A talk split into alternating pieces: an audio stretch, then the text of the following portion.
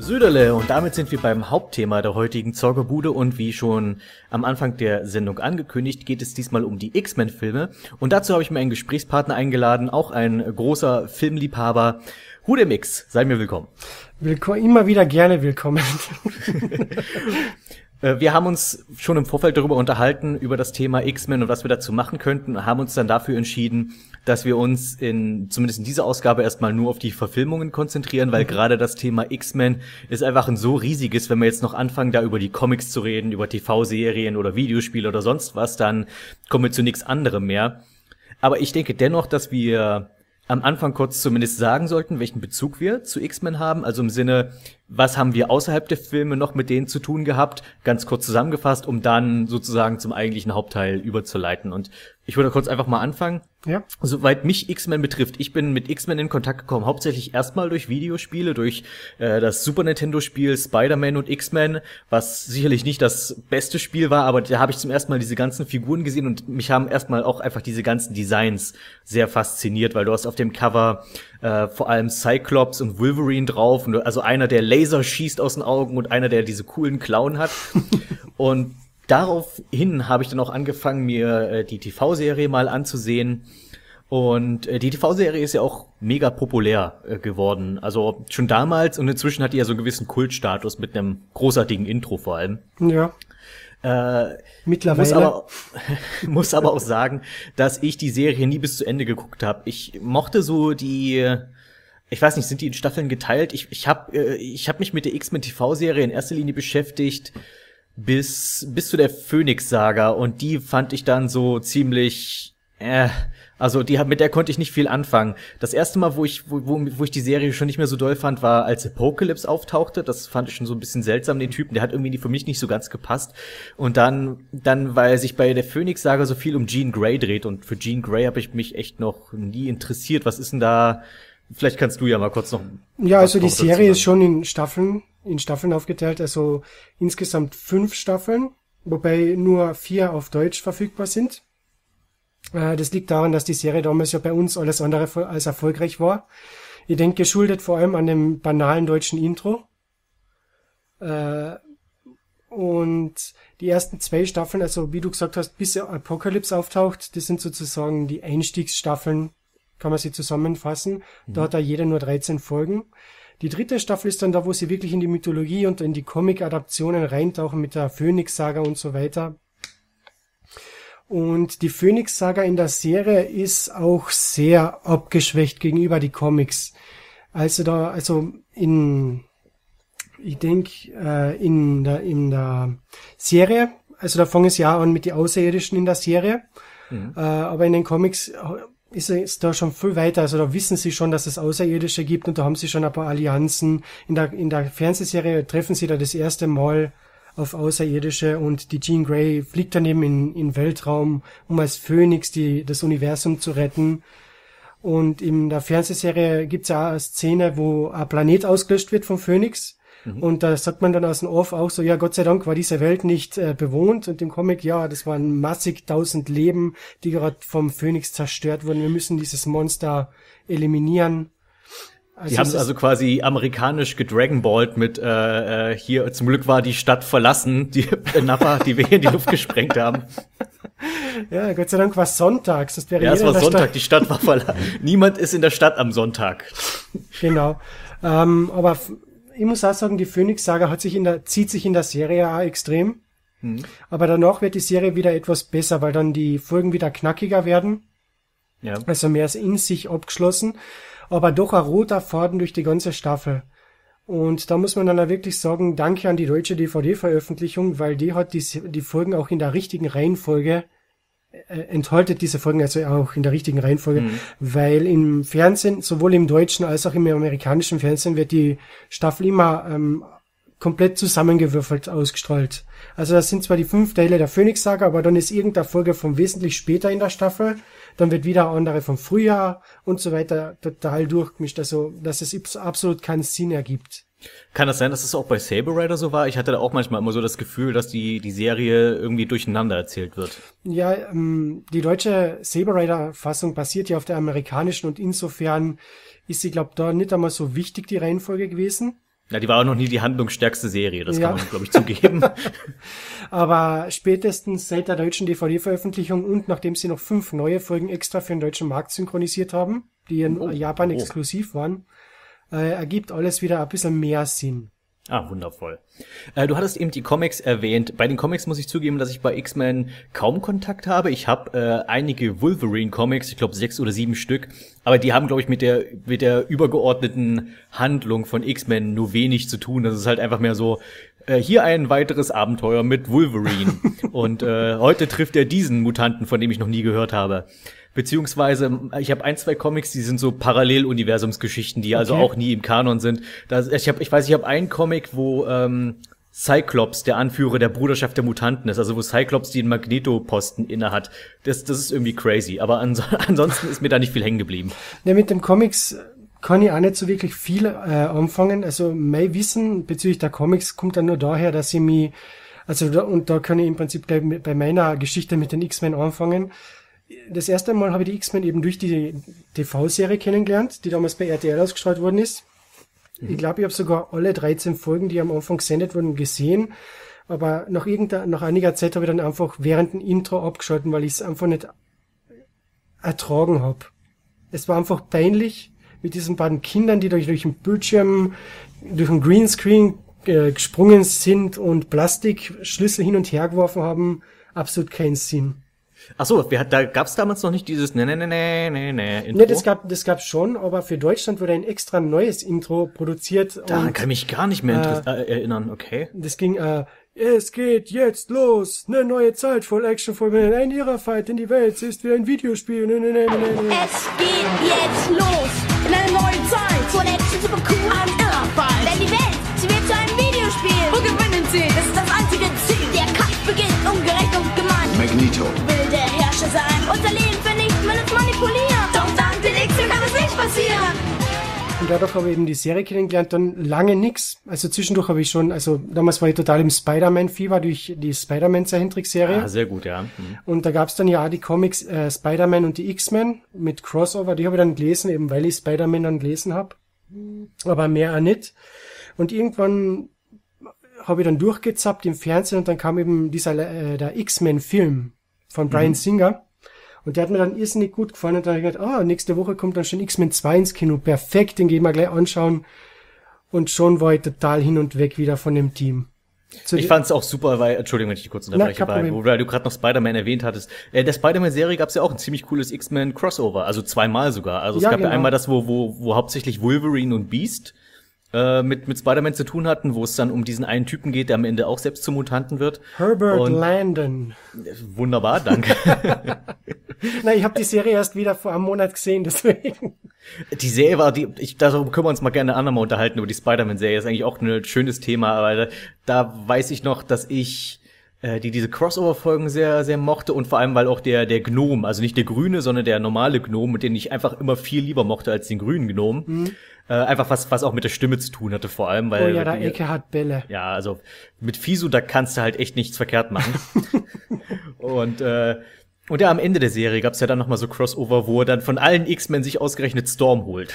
Ja, und das lag bestimmt nicht daran, dass nur die äh, amerikanische Synchronsprecher von der äh, von der Storm verfügbar war. Das war ganz bestimmt nicht der Grund deswegen. Ah, echt? Das ist wieder nice, nice schöne Fun Facts hier. Das also jetzt ergibt es tatsächlich Sinn. Wobei ich sagen muss, äh, wenn man mal wenn man mal genau drüber nachdenkt, müsste Storm eigentlich wirklich der mächtigste aller X-Men sein, wenn sie einfach mal ihre Kräfte richtig einsetzen würde. Weil wenn du wenn du aus mit einem aus einfach nur durch pure Gedankenkraft sozusagen Stürme und Gewitter heraufbeschwören kannst, dann kannst du hast du eigentlich eine ziemlich vernichtende Kraft. Äh, eigentlich schon, eigentlich schon. Und sie kann fliegen. Ja, wobei sie kann nicht fliegen, sie lässt sich vom Wind tragen. Ja, schon, aber es sieht halt immer sehr, also sie, sie, sie nutzt, nutzt es ja auch mal für sehr theatralische Auftritte. So, oh, Mächte des äh, Himmels, kommt mir zur Hilfe und werft Blitze auf die Feinde. Weil Storm redet ja nur so. Ja, äh, na, beziehungsweise, ich glaube, sie, sie redet ja nur so in der Zeichentrickserie, oder? Die Filme äh, gut, im, im Film nicht, ja, aber im Film hätte es ruhig mal machen können. Das hätte ihr ein bisschen mehr Persönlichkeit gegeben. Ja, definitiv bessere Sprüche als ja, was passiert mit einer Kröte, die von einem Blitz getroffen wird. Oh. Dasselbe wie bei von allen anderen Dingen, die vom Blitz getroffen wird. Oh. Das war echt, das war auch eine großartige, äh, großartige Pointe. Das Dann kommen wir jetzt mal zu den Filmen, denke ich Ja. mal.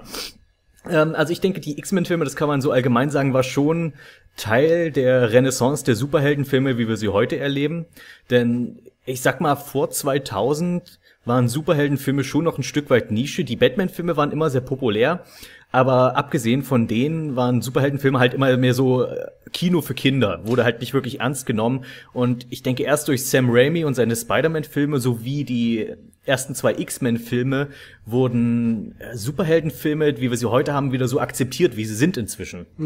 Ja, ich denke, das, das große Problem war einfach zu der Zeit, der letzte große Superheldenfilm, der zu der Zeit im Kino war, das war Batman und Robin. Aber immerhin der Beste. Also, äh, und äh, da wundert mich dann nicht, dass alle gesagt haben, ja, Superheldenfilme sind für Kinder. Man, man vergleicht Batman und Robin mit Tim Burtons Batman, das sind zwei unterschiedliche Welten. ja, absolut. Äh, das ist außer außer Alfred, der ist immer derselbe Der geblieben. ist immer dasselbe. Großes Plus. Und äh, Commissioner Gordon war auch jedes Mal dasselbe Schauspieler. stimmt, ja. Aber der, der, dessen Rolle wurde ja auch mal kleiner von, zu, von Film zu Film. Genau, was schade ja. ist. Schade, ja. Äh, ja, die, die, und, und zwischen, das, das hatten wir im Vorgespräch gerade schon besprochen, bei mir ist es momentan allerdings so, dass sich langsam bei mir so eine gewisse Superhelden-Film-Müdigkeit, ähm, bei, dass die einsetzt bei mir, weil wir in den letzten Jahren einfach so übersättigt wurden mit Superheldenfilmen. Und jeder, jeder, jeder Marvel-Superheld, der nicht bei drei auf dem Baum war, hat einen Film bekommen. Und dadurch ich, ich meide momentan tatsächlich Helden, Superheldenfilme. Ich habe noch nicht Deadpool gesehen und ich habe auch noch nicht, noch nicht Guardians of the Galaxy gesehen. Oh. Die werde ich mir, die werde ich mir früher oder später noch ansehen. Aber momentan bin Gerade ich also die zwei besten. ich weiß, ich weiß, ich höre nur Gutes über die und das glaube ich auch sehr gerne. Äh, bei mir ist es einfach so gerade, ich möchte auch gerne diesen Podcast als den Punkt ansehen, wo ich jetzt erstmal für ein Jahr mit Superhelden fertig bin und danach auch eigentlich nicht mehr viel drüber hören möchte. Okay. Es ist, ich finde, das ist auch passt auch geradezu, weil weil Hugh Jackman hat ja vor ein paar Monaten gesagt, dass er Wolverine nicht mehr spielen möchte. Und da kann man ja jetzt wirklich einen schönen Schlussstrich mal ziehen für X-Men-Filme, auch wenn sicherlich noch mehr kommen werden.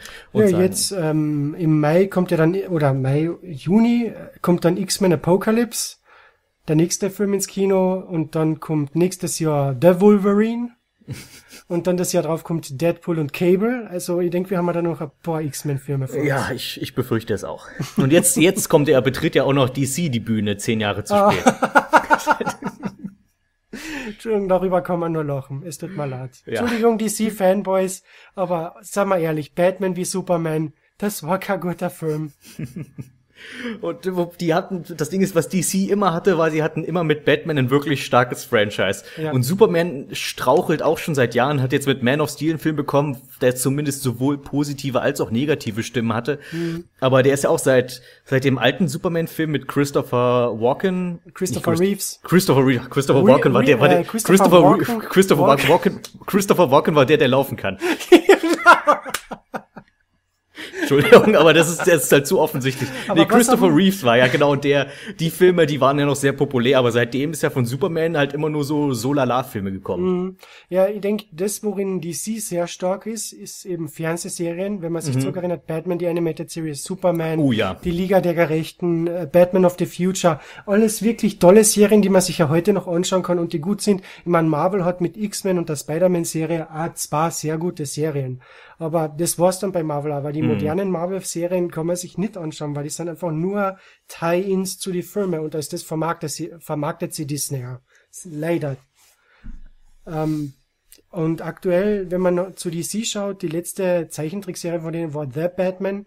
Auch wieder eine sehr gute Batman-Serie, aber leider gecancelt, weil bei Cartoon Network nicht die erhofften Quoten erbracht haben. Sehr schade drum. Aber lief doch immerhin drei oder vier Staffeln, wenn ich mich erinnere. Ah, Entschuldigung, nicht The Batman, äh, Beware the Batman. Okay, von dem habe ich noch nie gehört. Also Ja, The das Batman kenne ich noch, aber Ja, ähm, Beware the Batman ist die CGI-Batman-Serie. Entschuldigung. Ach, oh, keine Ahnung. Also da, von der habe ich überhaupt nichts mitbekommen. Okay. nee, der Batman fand ich immer ganz witzig, auch wenn dort plötzlich jeder Kung Fu kannte, also jeder Bösewicht. Also We Joker ist auf einmal der. Superkämpfer, Pinguin ist der Super Kung Fu Meister. Ja, aber wenigstens hat, hat der Pinguin in der Serie die- diesen, diesen Burgess Meredith Locher, wie aus der 60er Ja. Jahre Batman seine ist. Quack, quack, quack. Das ist Und er hat diese seltsamen japanischen Ninja-Frauen, die ihn Genau. beschützen, das auch ganz cool ist. Ja, aber darum geht's jetzt gar nicht. Wir wollten über X-Men ähm, die Filme, ich denke, was man über alle Filme, bevor wir ins einzelne Detail gehen können, sagen können, ist, dass die qualitativ schon mitunter schwanken. massiv. dass, dass die manchmal auch ein bisschen Probleme haben äh, mit dem Fokus, also was wollen sie eigentlich erzählen? Und was mir jetzt gerade nochmal, nachdem ich mich jetzt auch kurzfristig nochmal mit ein paar von den Filmen beschäftigt habe, ist halt auch heftigste Kontinuitätsprobleme. Die sollen ja alle, dieses Filmuniversum soll ja tatsächlich ein einheitliches Universum sein, aber es stimmt halt so vieles hinten und vorne nicht, wenn du einfach mal nur fünf Minuten drüber nachdenkst. Ja. Das sind so auch so Sachen wie, ähm, worüber wir nachher reden werden, ist der Wolverine Wege des Kriegers Film, dass Wolverine da seine Adamantium-Klauen verliert, aber bei Days of Future Past die Klauen halt wieder da sind. Ja. Ohne, ohne Erklärung. Vor allem, Oder am Ende von, vor allem am Ende von The Wolverine, was Knopffuhr Days of Future Past spielt, hat er noch die äh, Knochenkrallen, deswegen absolut sinnlos. Oder dass, dass Professor Xavier plötzlich wieder lebt ohne Erklärung. Er kommt nur, nur ins Bild gefahren und sagt, ja, ich habe halt noch irgendwie noch, noch irgendeine Superkraft, wo ich äh, mich, ich kann mal zwar meinen meinen meinen Geist in fremde Leute übertragen, das haben wir ja bei X-Men 3 am Ende gesehen, aber anscheinend verwandeln sich dann über die Zeit dann auch wieder in, in Patrick Stewart. Also Ja, hey, Patrick Stewart ist so gut, da verwandeln sich ja andere Leute in ihn. die, er, er überschreibt andere Leute damit. Ja, genau. Und äh, was, was, was ich merke, wenn ich zum Beispiel auch auf Arbeit mit Kollegen über Filme rede und wir kommen auf die X-Men-Filme zu sprechen, ähm, alle weiblichen Mitarbeiter interessiert an diesem Film nur Hugh Jackman und Fanservice. Ja, Und die, das wissen auch die Macher. Und das habe ich mir jetzt bei dem bei dem Filme gucken auch nochmal sehr auf, aufgefallen. Also dass pro Film immer mindestens eine Wolverine äh, mit äh, Wolverine im Unterhemd beim Holzhacken. Wolverines nackter Arsch auf dem Balkon. Aber ich, ich gestehe das den Namen zu. Es gibt auch für Männer immer genug Fanservice und äh, Hugh Jackman ist ein cooler Typ, dem der da, da, da finde ich das völlig okay. Aber es ist halt einfach so, es ist auch so offensichtlich, weil diese Szenen haben nichts mit dem Rest des Films zu tun. Also gerade diese Wolverine geht Holzhacken Szene, die dauert drei Minuten oder sowas und es ist halt einfach nur Adon. ja. Aber es soll, wie, wie du sagst, es soll Szenen gelassen sein. Ja. Und was mir noch aufgefallen ist, das, was die Filme wirklich zusammenhält, ist, ist eine mitunter starke Besetzung.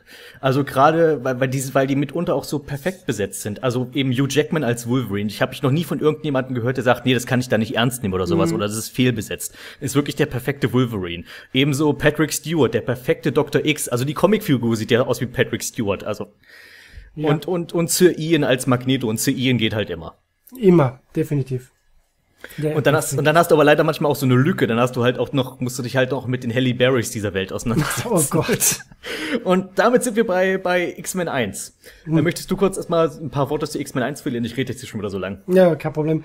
X-Men 1, ja, wie gesagt, ich habe den Film das erste Mal im Fernsehen gesehen. Äh, überraschend gute Comic-Verfilmung. Äh, rückwirkend ergibt einiges in dem Film natürlich wieder keinen Sinn, weil in X-Men Origins erklärt man wieder andere Dinge. Ja. Ähm, aber alles in allem ein ganzes Paket. Äh, ah, ich finde ja toll, dass der Film sozusagen auf, äh, bei den Helden die Fehlinformationen raushängen lässt. Ja, der Magneto ist, ist hinter Wolverine her, anstatt hinter Rogue. Ja. Ich finde, das ist wirklich sehr gut gemacht. Und wie dann später rauskommt, also Wolverine und Rogue sind, sitzen so im Zug und sagen, ja, wir steigen mal jetzt aus. Und sie so, ja, gehen wir zurück zu den X-Men. Und auf einmal ist da der Magneto und der Wolverine, was willst du von mir? Wer hat denn gesagt, ah, Wolverine, immer denkst du, es geht nur um dich. Und das stimmt ja auch. Und es geht ja auch eigentlich immer um Wolverine, aber eigentlich nie. Also Ja. Wolverine steht immer im Fokus, aber es geht eigentlich nie um ihn. Ja, Also es ist halt, der erste X-Men-Film ist halt auch einfach ein wirklich guter Einstiegsfilm für das ganze Film-Franchise, könnte man sagen. Ja. Weil er stellt schon die wichtigsten Figuren vor. Und was mir eigentlich auch ganz gut gefällt, ist, konzentriert sich auf die klassische X-Men-Gruppe. Also es sind keine Sekundär-X-Men größtenteils drin. Du hast halt nicht Emma Frost oder sowas. Ähm, sondern du hast eben die, die, die, die klassische Truppe mit Wolverine, Cyclops, Storm und Jean Grey. Jean Grey. Die einzigen, die wirklich fehlen, sind Gambit und Iceman, im Grunde genommen. Oh, aber, aber du hast diese vier und auf die konzentriert sich und das macht's auch irgendwo gut. ja, wobei Iceman ist wenigstens einer von die Schüler, also er ist Ja. dabei. Rogue ist ein Schüler, Jubilee hängt da irgendwo im Hintergrund herum, so wie in jedem X-Men-Film. Er darf irgendwo durchs Bild laufen. Ja, vor allem jedes Mal von einer anderen Schauspielerin, aber ist ja egal. äh, dann hätten wir, wie ist noch, äh, Multiple rennt um um, dann gibt's auch Emma Frost, ist irgendwo im Hinter, also jede Menge Cameos von diverse X-Men, die dann später neu gecastet werden, wenn sie Hauptrollen kriegen. Ja, aber du hast halt vor allem diese X-Men, die du gut vermarkten kannst, die du halt sofort erkennst. Ja. Weil wenn du siehst, okay, das ist jetzt eine schwarze Frau mit weißen Haaren, weißt du sofort Storm. Also Ja. ist halt sehr leicht zu erkennen. Wolverine sowieso, Cyclops sowieso. Jean Grey, vielleicht die unscheinbarste von all denen, weil es halt einfach nur eine rothaarige ist, die halt irgendwie mit rumhängt mit den anderen, mit den coolen X-Men. Ja. Und Professor Xavier natürlich. ne, Wheeler, äh, Racer, Entschuldigung. Racer? Ja, Racer. Wer ist äh, Racer? Witz, äh, Witz aus dem ersten X-Men-Film. Äh, Professor X stellt die X-Men vor. Äh, also stellt Wolverine die X-Men ah, vor. jetzt weiß ich. Cyclops, Storm, das ist Jean Grey und der dreht sich um, ja, und wie heißen sie? Racer? Und die und und auch dass dass man sagt, okay, wir nehmen ganz klassisch Magneto als Bösewicht und der ist aber nicht wirklich total böse, sondern der hat ja eigentlich ein edles Ziel, aber er setzt das halt mit unlauteren Mitteln um. Ja. Äh, wobei äh, vi- viele argumentieren ja, okay, Magneto ist halt nicht wirklich ein Bösewicht, weil er halt, wie gesagt, ja eigentlich gute Ziele hat und auch nicht so viel Böses tut, außer halt im ersten Teil will er ja Menschen in Mutanten umwandeln gegen ihren Willen. Aber was ihn schon irgendwo zu einem Bösewicht macht, ist, dass er halt Rogue dafür opfern will. Sondern er, er ist nicht selbst bereit, das Opfer einzugehen für seine Ziele, sondern er möchte halt einfach ein, ein Schulmädchen dafür opfern. das ist so der einzige Punkt, wo ich sage, okay, Magneto, so ganz hinter deinen Zielen stehst du dann aber doch nicht. Ja, wobei ich finde es etwas schade, dass die Bruderschaft, also von Magnetos Mutanten, Hm. etwas spärlich besetzt sind. Okay, wir haben eine Mystik. Die Äh, halt auch wirklich die Show stiehlt den Die- anderen. Genau. Dann haben wir Sabertooth. Ja, der darf ein bisschen durch, durchs Bild rennen, darf sich dann ein bisschen prügeln und ja, dann ist er weg. Und dann haben wir noch Tod. Ja, der wird vom Blitz erwischt und dann ist er auch weg. Ja, das ist halt, die Bruderschaft ist halt wirklich, das die wurden halt einfach nur dargestellt als Handlanger. Ja. Zum, das ist halt das, was, keine Ahnung, Bane in Batman und Robin war. An Ja. sich ein cooler Bösewicht, der aber halt einfach wirklich nur, auch eigentlich nur der Bob the Goon des Films war. So, wobei Bob de Goon perfekt Ja, ist. Bob the Goon ist Kult, okay. Das ist, das ist wirklich so, müsste so den Kampf machen. Bob the Goon gegen Boba Fett, so Kampf der unrelevanten Nebencharaktere. äh, Ähm, und der Tod ist halt wirklich komplett verschwendet. Sabertooth hat zumindest ein cooles Design und darf halt, hat viel Screentime immerhin. Macht natürlich, was du vorhin sagtest, vieles im ersten Film ergibt jetzt in Rückblicken betrachtet nicht so viel Sinn. Zum Beispiel, dass Sabertooth kein, nicht, überhaupt nicht auf Wolverine reagiert. Also im Sinne von, hey, weißt du, wir sind ja noch zusammen aufgewachsen und so. ja. Ähm, aber, die- bei, bei Toad, da denke ich, ach Mensch, darf mal, darf nie, Ja. darf nie viel sprechen. Ja, wobei wenigstens der Schauspieler dann später in dieser Star Wars Clone Wars Serie seine Rolle widersprechen durfte und da hat er dann mehr Screentime gekriegt. Also das war schon etwas nett von Lucasfilm. Sehr schön. Ja, aber er durfte auch noch diese, diese Eule fressen. Das war eine ziemlich coole Szene. Das war auch seine einzige coole Szene. Ansonsten verprügelt er ein bisschen Storm und wird dann vom Blitz getroffen. Genau. Äh, was mich etwas gestört hat am ersten Film war vor allem bei Cyclops äh, das Design von seiner von seiner Brille. Das hat mir etwas gestört, weil die war da so klobig und hat ausgeschaut wie der Virtual Boy. Da war ich dann froh, dass sie es im zweiten Teil etwas überarbeitet haben. Ja, schon, aber ich muss halt sagen, wenn du dir Cyclops meinetwegen in der TV-Serie anguckst, das Kostüm bist du eigentlich doch froh, dass sie das jetzt nicht eingebaut haben. Wobei, ist eine Comic-Verfilmung. Ich bin jetzt eigentlich niemand, der sagt, die Comic-Verfilmungen müssten auch immer für Erwachsene jetzt sein und immer super ernst sein. Ich finde, bunte, durchbescheuerte Kostüme find, bin ich absolut kein Gegner für. Ich hätte auch nichts dagegen, Wolverine im gelben Latex zu sehen, wo es ja auch eine schöne Anspielung in dem Film gibt dazu. Ja, genau. ähm, so, so ein paar, oder, zumindest die klassischen Kostüme irgendwo im Hintergrund mal zu zeigen, also irgendwie das einzubauen, dass man weiß, okay, ja stimmt, Wolverine sah halt eigentlich auch, hat auch schon mal ein bisschen sehr seltsamen Modegeschmack gehabt. Es gab ja bei ähm, Wolverine, der Weg des Kriegers, äh, äh, Deleted Scene, wo er von, wie heißt das Mädchen mit dem, also sein Bodyguard, Ich habe keine Ahnung, wie sie heißt. Ich habe mir die Äh, Namen nicht gemerkt in dem ja, Film. und da kriegt er eben eine Kiste von ihr geschenkt und sagt, ja, das hast du dir jetzt verdient, nachdem du dem Film da den Silver Samurai verprügelt hast Mhm. und macht eben die Kiste drauf und da ist dann sein Originalkostüm drinnen. Okay, die habe ich nicht gesehen. Ich kenne halt nur die äh, ganz normale Kinofassung. Ja, ja. Ja, das war nur ein Deleted Scene, das findest du da nur, überhaupt nur als Easter Egg auf der DVD und auf der Ach Blu-ray. so, das ist aber schade, weil es eigentlich eine witzige Sache ist. Sowas hätte man, sowas, also heutzutage macht man doch sowieso solche Szenen immer noch mal gerne in Abspann oder sowas. Ja, das, das ist ja auch so ein, das ist ja so ein Ding, was äh, so ein Trend, der sich auch erst in den letzten zehn Jahren eingestellt hat oder sagen wir letzten 15 Jahren. Also äh, die, an, wenn ich jetzt an die Filme aus meiner Kindheit denke, die hatten solche Spielchen mit am Ende des Abspanns oder im Abspann noch mal was zeigen, eigentlich nicht. Doch, doch, äh, Du kennst ja sicher den Masters of the Universe Film, oder? Ja. Da gab's äh, noch einen Abspann, die Szene, wo eben das Skeletor auf einmal aus diesem Wassergraben wieder aufsteht und schreit, ich bin wieder da.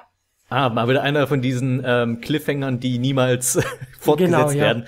Äh, la Super Mario Bros. Ihr werdet nie glauben, was ich, was ich diesmal zu erzählen habe oder sowas. Und dann Film zu Ende. Wir hören nie wieder davon. Ja, leider. Aber trotzdem.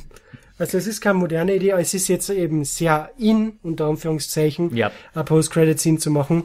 Und die X-Men-Filme hatten ja lange auch keine. Ich glaube, der erste X-Men-Film, der sowas gehabt hat, war dann X-Men 3.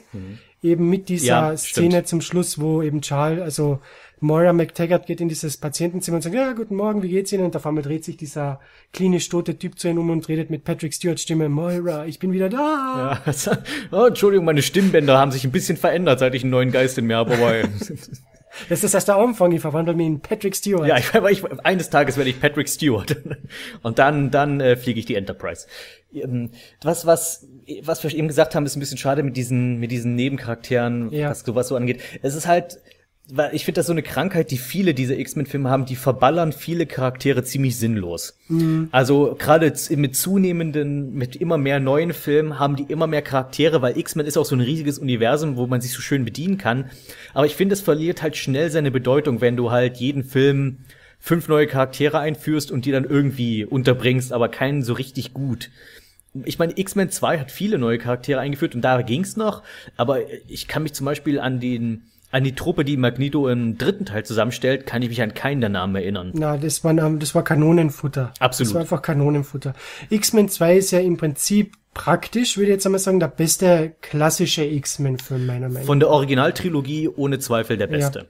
Ich denke, der war auch für mich lange Zeit der beste X-Men-Film. Ich würde sagen, er wird nur von Days of Future Past übertrumpft. Genau, ja.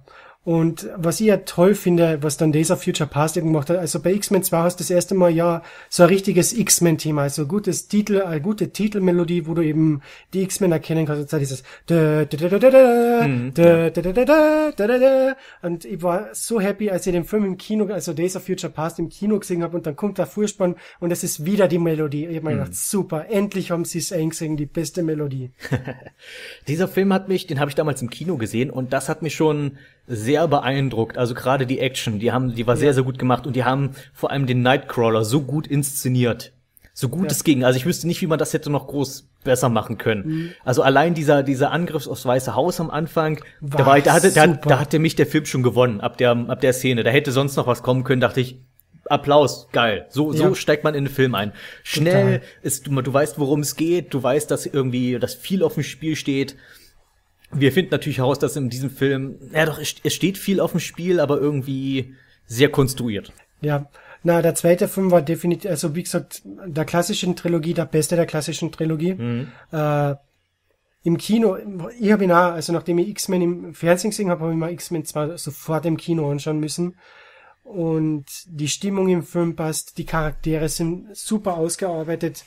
Nebencharaktere aus dem ersten Teil haben eine größere Hauptrollen gekriegt, so wie zum Beispiel Iceman oder Mystique Pyro. für mich vor allem. Mhm. Mystique hat eine größere Rolle. Super, also dann sieht man, was mit Magneto passiert in diesem äh, Plastikgefängnis perfekt. Zweitbeste, Entschuldigung, zweitbeste Szene im Film, Magneto bricht aus diesem Plastikgefängnis aus. Mit dieser, mit dieser, mit diesen zwei kleinen Eisenkügelchen. Du siehst Ja. halt, was für enormen Schaden der anrichten kann.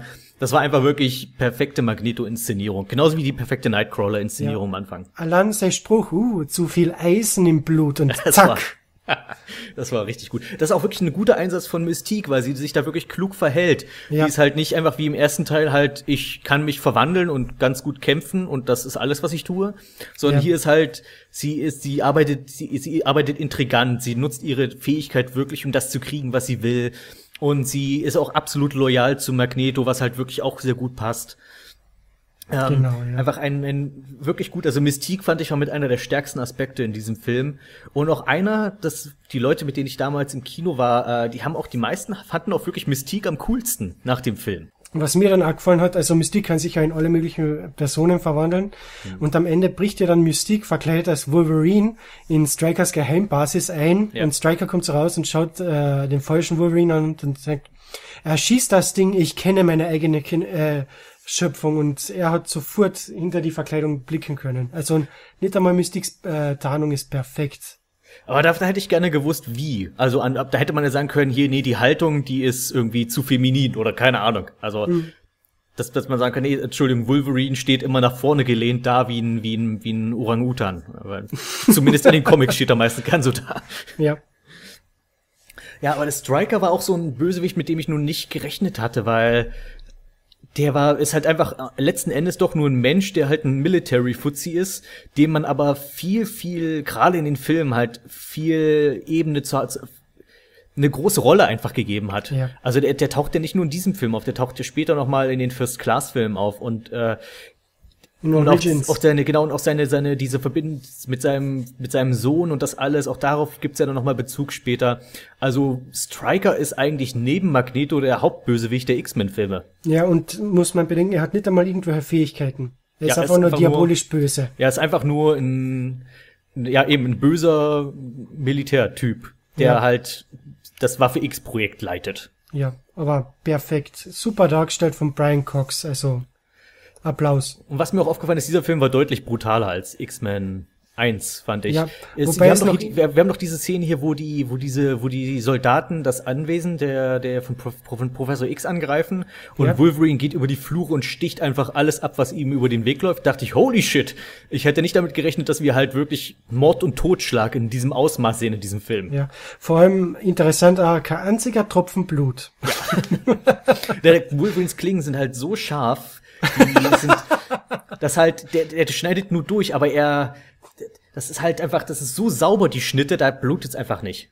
Ja, aber da gab's, äh, da gibt's ja dann im Anwesen, bevor eben dieser Angriff äh, passiert, auch so eine tolle Szene, wo er eben das erste Mal Iceman kennenlernt und sagt, ja, und du und Rogue, ihr seid jetzt zusammen, wie macht's ihr dann? Und er so, ja, wir versuchen noch Dinge und dann, ja, habt ihr ein Bier da im Haus, Entschuldigung, aber das ist eine Schule.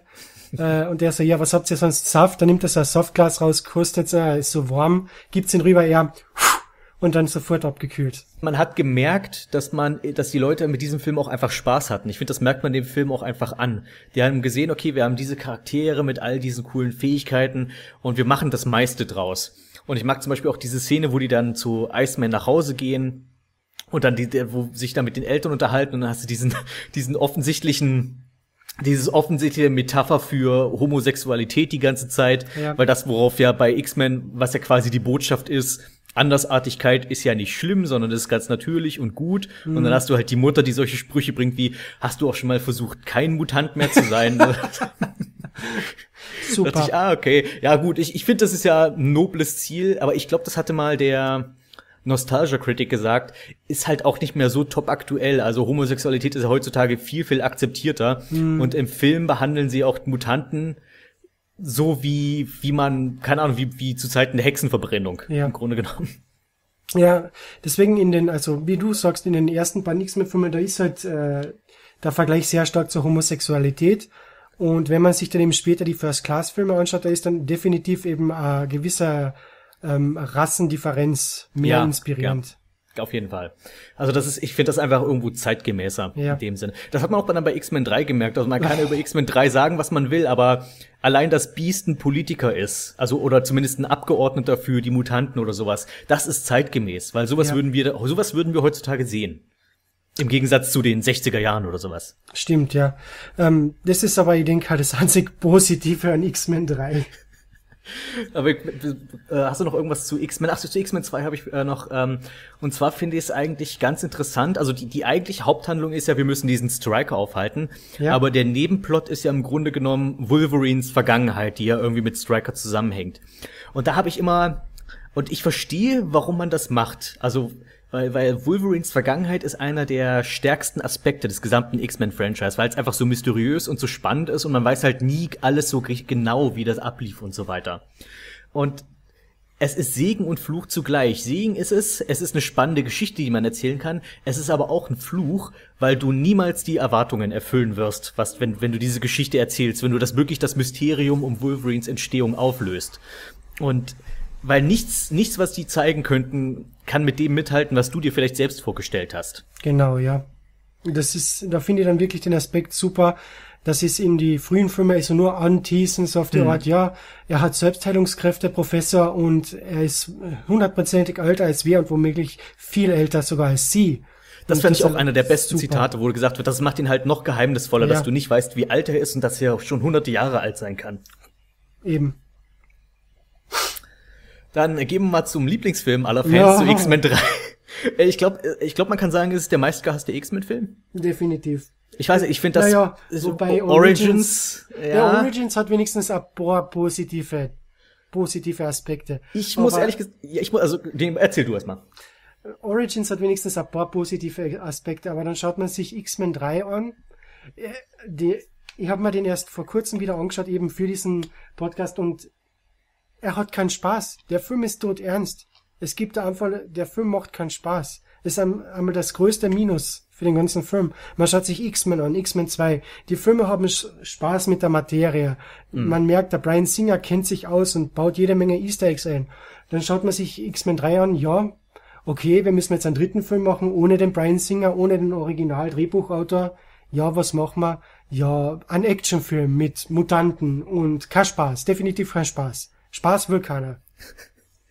Ich muss sagen, bei X-Men 3, ich habe den auch, als er rauskam, wirklich gehasst, den Film. Also dachte ich auch, ah, nach dem guten X-Men 2, wie kann man das so verdaddeln? Ja, Es, ich finde, X-Men 3 hat ein Identitätsproblem einfach. Und ich denke, das hätte man lösen können, wenn man sich für eine Story entschieden hätte. Denn das Problem, was der Film meiner Meinung nach hat, er versucht zwei Geschichten zu erzählen, die nicht zwangsläufig zusammenpassen. ja, Du hast die Geschichte mit diesem Serum, das Mutation heilt, und du hast die Geschichte mit Phoenix. genau. Und ich finde, die beiden Stories haben einfach überhaupt nichts miteinander zu tun. Das ist als ob, hey, wir müssen diesen kleinen Jungen retten, der das Serum in sich trägt. Und hey, wir müssen aber auch irgendwie Jean Grey retten, die irgendwie durchdreht. Und das ist für mich das ein sehr ähnliches Problem, was Fluch der Karibik 3 hatte. Du erkennst, dass da schon irgendwo Mühe drin steckt und du erkennst, dass das ganze Potenzial gehabt hätte. Aber dadurch, dass das Film, dass der Film einfach keinerlei Fokus hat, was er eigentlich für eine Geschichte erzählen will, geht das einfach drunter und drüber. Und im Endeffekt erzählt er keine von beiden Geschichten wirklich gut. Das Problem an X-Men 3 ist ja, der Film sollte ursprünglich zwei Filme sein, als noch Brian Singer die Filme machen hätte sollen. Ähm, die sollten, äh, wie sagt man auf Deutsch, also back-to-back gefilmt werden, also Ja. zusammen, so wie die Herr der Ringe-Trilogie.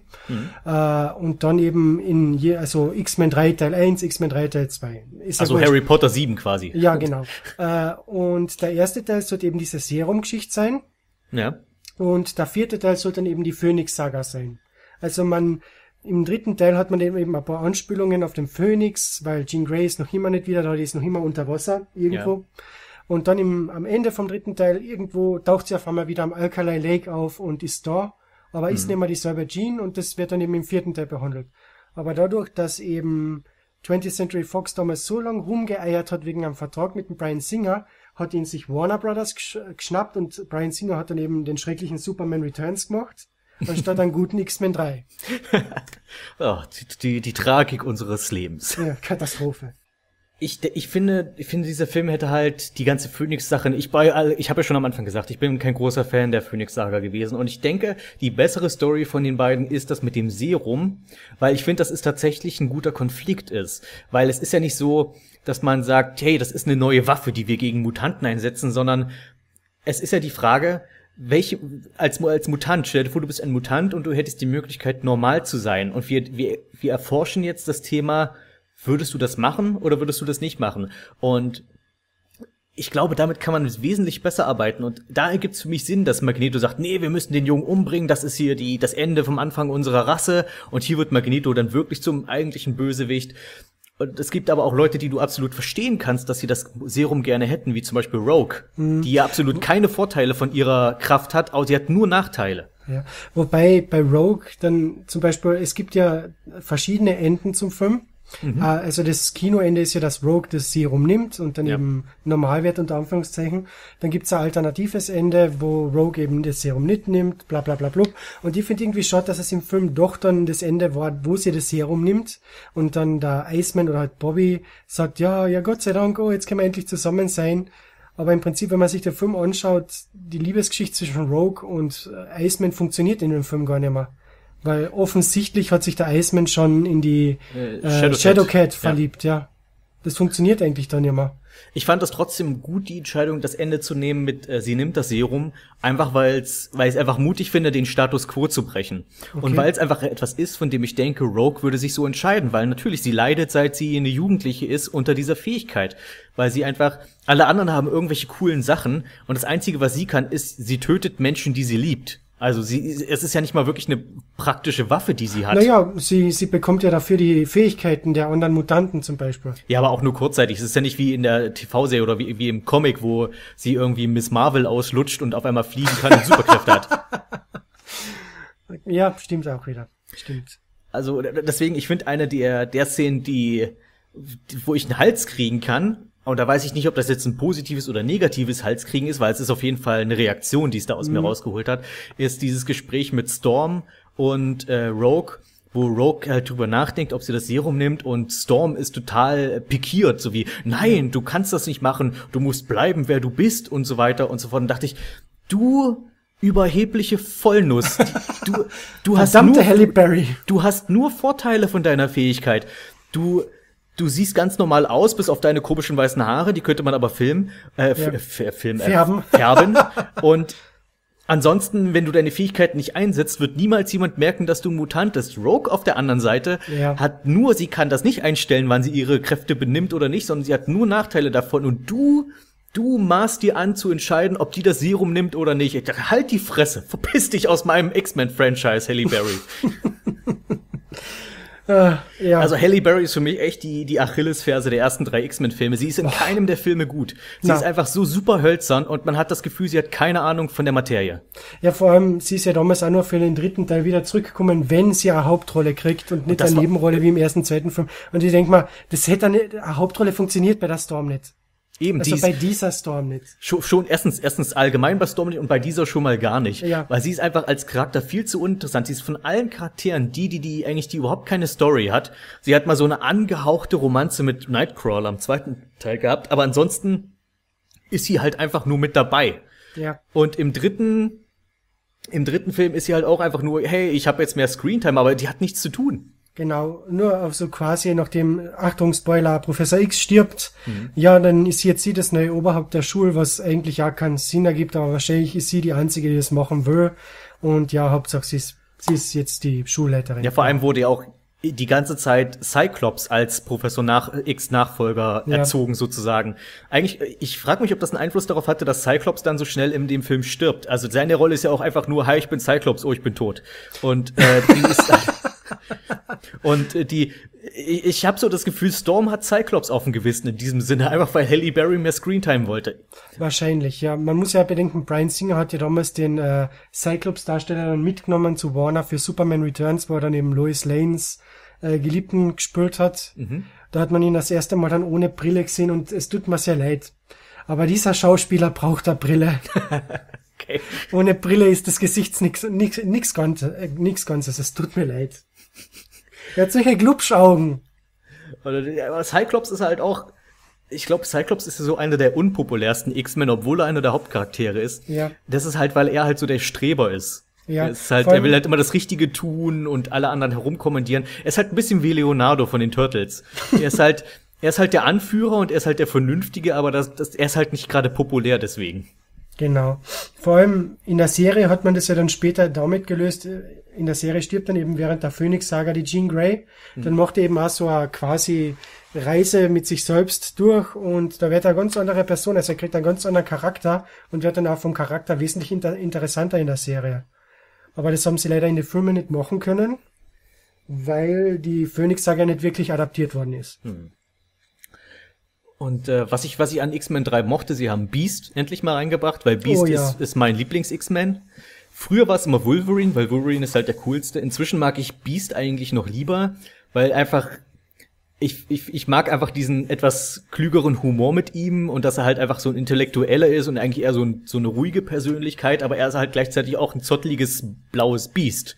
Mhm. Und das finde ich einfach, diesen, diesen Kontrast finde ich einfach sehr schön. Und ich mag einfach den Beast-Charakter. Der ist halt einfach so, einfach so charismatisch irgendwie, keine Ahnung. Ja. Wolverine ist manchmal so anstrengend mit seinem, ich muss unbedingt der, der Lonely Wolf sein hier im Team. Also der, ich bin der Rebell, ich bin der, der zuerst, wenn, wenn, wenn ich mich mit Cyclops streite, mache ich mein eigenes Ding und komme am Ende doch wieder, um dem Team zu helfen. Und man hat schon hunderttausend Mal gesehen. Und äh, das hat so, so solche, solche Nervensägen-Eigenschaften hast du mit Beast zum Glück nicht. Mhm. Ah, also das ist wie du sagst, der Pluspunkt für den Film. Ah, der Beast gespielt von Kelsey Grammer, super gespielt. Mhm. Also der ah, durch das ganze Make-up total perfekt. Wirklich, man kann nichts sagen. Beast ist auch ein Positivpunkt für X-Men 3, aber ich denke, das war's dann auch wieder. Und dann haben wir noch natürlich die, jetzt, jetzt gibt's äh, X-Men, also die Mutanten werden jetzt nach bestimmten Power-Levels eingeteilt, Ja, von oh 1 Gott. bis 5. Und, und äh, Jean Grey ist halt over 9000 und ist halt. Ja, das ist doch so. Das ist halt wirklich, uh, du bist ein Level 4 Mutant. Oh, oh, das ist ein Level 5 Mutant. Und dann. Ja, vor allem, Ja, es kommt von irgendwo. In die ja, eben, es ist, wurde, null, also, wie wird das eingeteilt? Was sind die Kriterien dafür? Das ist total irre. Professor, ich glaube, es ist sogar stärker als Sie. Was? Und ich bin doch eine 4,9. Also, Na, es ist absolut schwachsinnig. Äh, vielleicht auch etwas, was mir in dem Film doch noch gefallen hat, aber total verheizt im Prinzip der Juggernaut. oh ja, stimmt, der Juggernaut. Der war so cool dargestellt, aber wie du sagtest, verheizt. Ja, aber das war im Prinzip jeder Nebenmutant. Mhm. Man hat drinnen gehabt den Juggernaut. Dann hat man drin gehabt den Angel, der im Prinzip nur der Plot-Device war, Ja. damit der Vater äh, nach einer, wie heißt das, äh, Cure, äh, nach einem Nach Heilmittel dem sucht. Heilmittel gesucht, ja. Äh, dann hast du drinnen diesen Leech-Mutant, der eben das Heilmittel ist, auch total verheizt, weil er ist nur da, damit der Magneto eben mit seiner Armee anrückt. Dann hast du die eine Mutantin von Magneto, die eben andere Mutanten aufspielen kann. Alles, was sie damit macht, ist eben die Mystik zu finden. Und das war's dann auch wieder. Und die um, Mystik Mys- war um nur, Mystik zu verheizen. ja genau, und Mystik war nur in dem Film drinnen, damit gezeigt wird, wie das Heilmittel funktioniert und Hm. dass sie dann böse ist auf dem Magneto. Also, also ich muss sagen, die Magneto-Szenen sind, also die Action-Szenen mit Magneto sind gut. Die, die, Ja. ähm, die, die Sache mit der Brooklyn, nicht, nicht, äh, Golden Gate Bridge, Ja, großartig.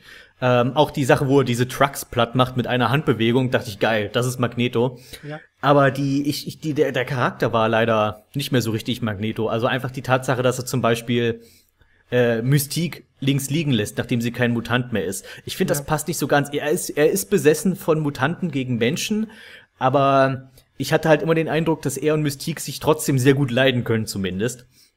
Und, und am Ende, finde ich, war es dann absolut, ging es eigentlich auf keine Kuhhaut mehr, weil als er dann na, diese ganzen Mutanten anschleppt und die im Wesentlichen äh, einfach Nur nur, opfert. waren. Ja. Und äh, das passt überhaupt nicht zu Magneto. Magneto ist dazu bereit, für seine Ziele Opfer einzugehen, aber für ihn ist trotzdem jeder Mutant äh, was Wertvolles. Ja. Und der würde nicht einfach sehen, hey, geht mal ungeschützt dort äh, dieser Armee entgegen und lasst euch abknallen, damit ich Ja. sehe, was für Waffen die haben. einfach traurig. Das ist Also halt man das- merkt einfach, dass nicht derselbe Autor beim Film mitgewirkt hat wie Hm. vorher. Und man, man möchte jetzt sagen, okay, das sind halt jetzt irgendwie kleine äh, Nitpicks, würde man sagen, nein, ähm, kleine irgendwelche Details, an denen wir uns aufziehen. Aber nein, ich finde, das ist schon wichtig. Weil Ja. da, der, weil der, ich finde, solche Sachen, wenn du dich dann halt, mit, nachdem du jetzt schon zwei Filme diese Charaktere kennengelernt hast und dann passt das im dritten Film nicht mehr, das reißt halt raus.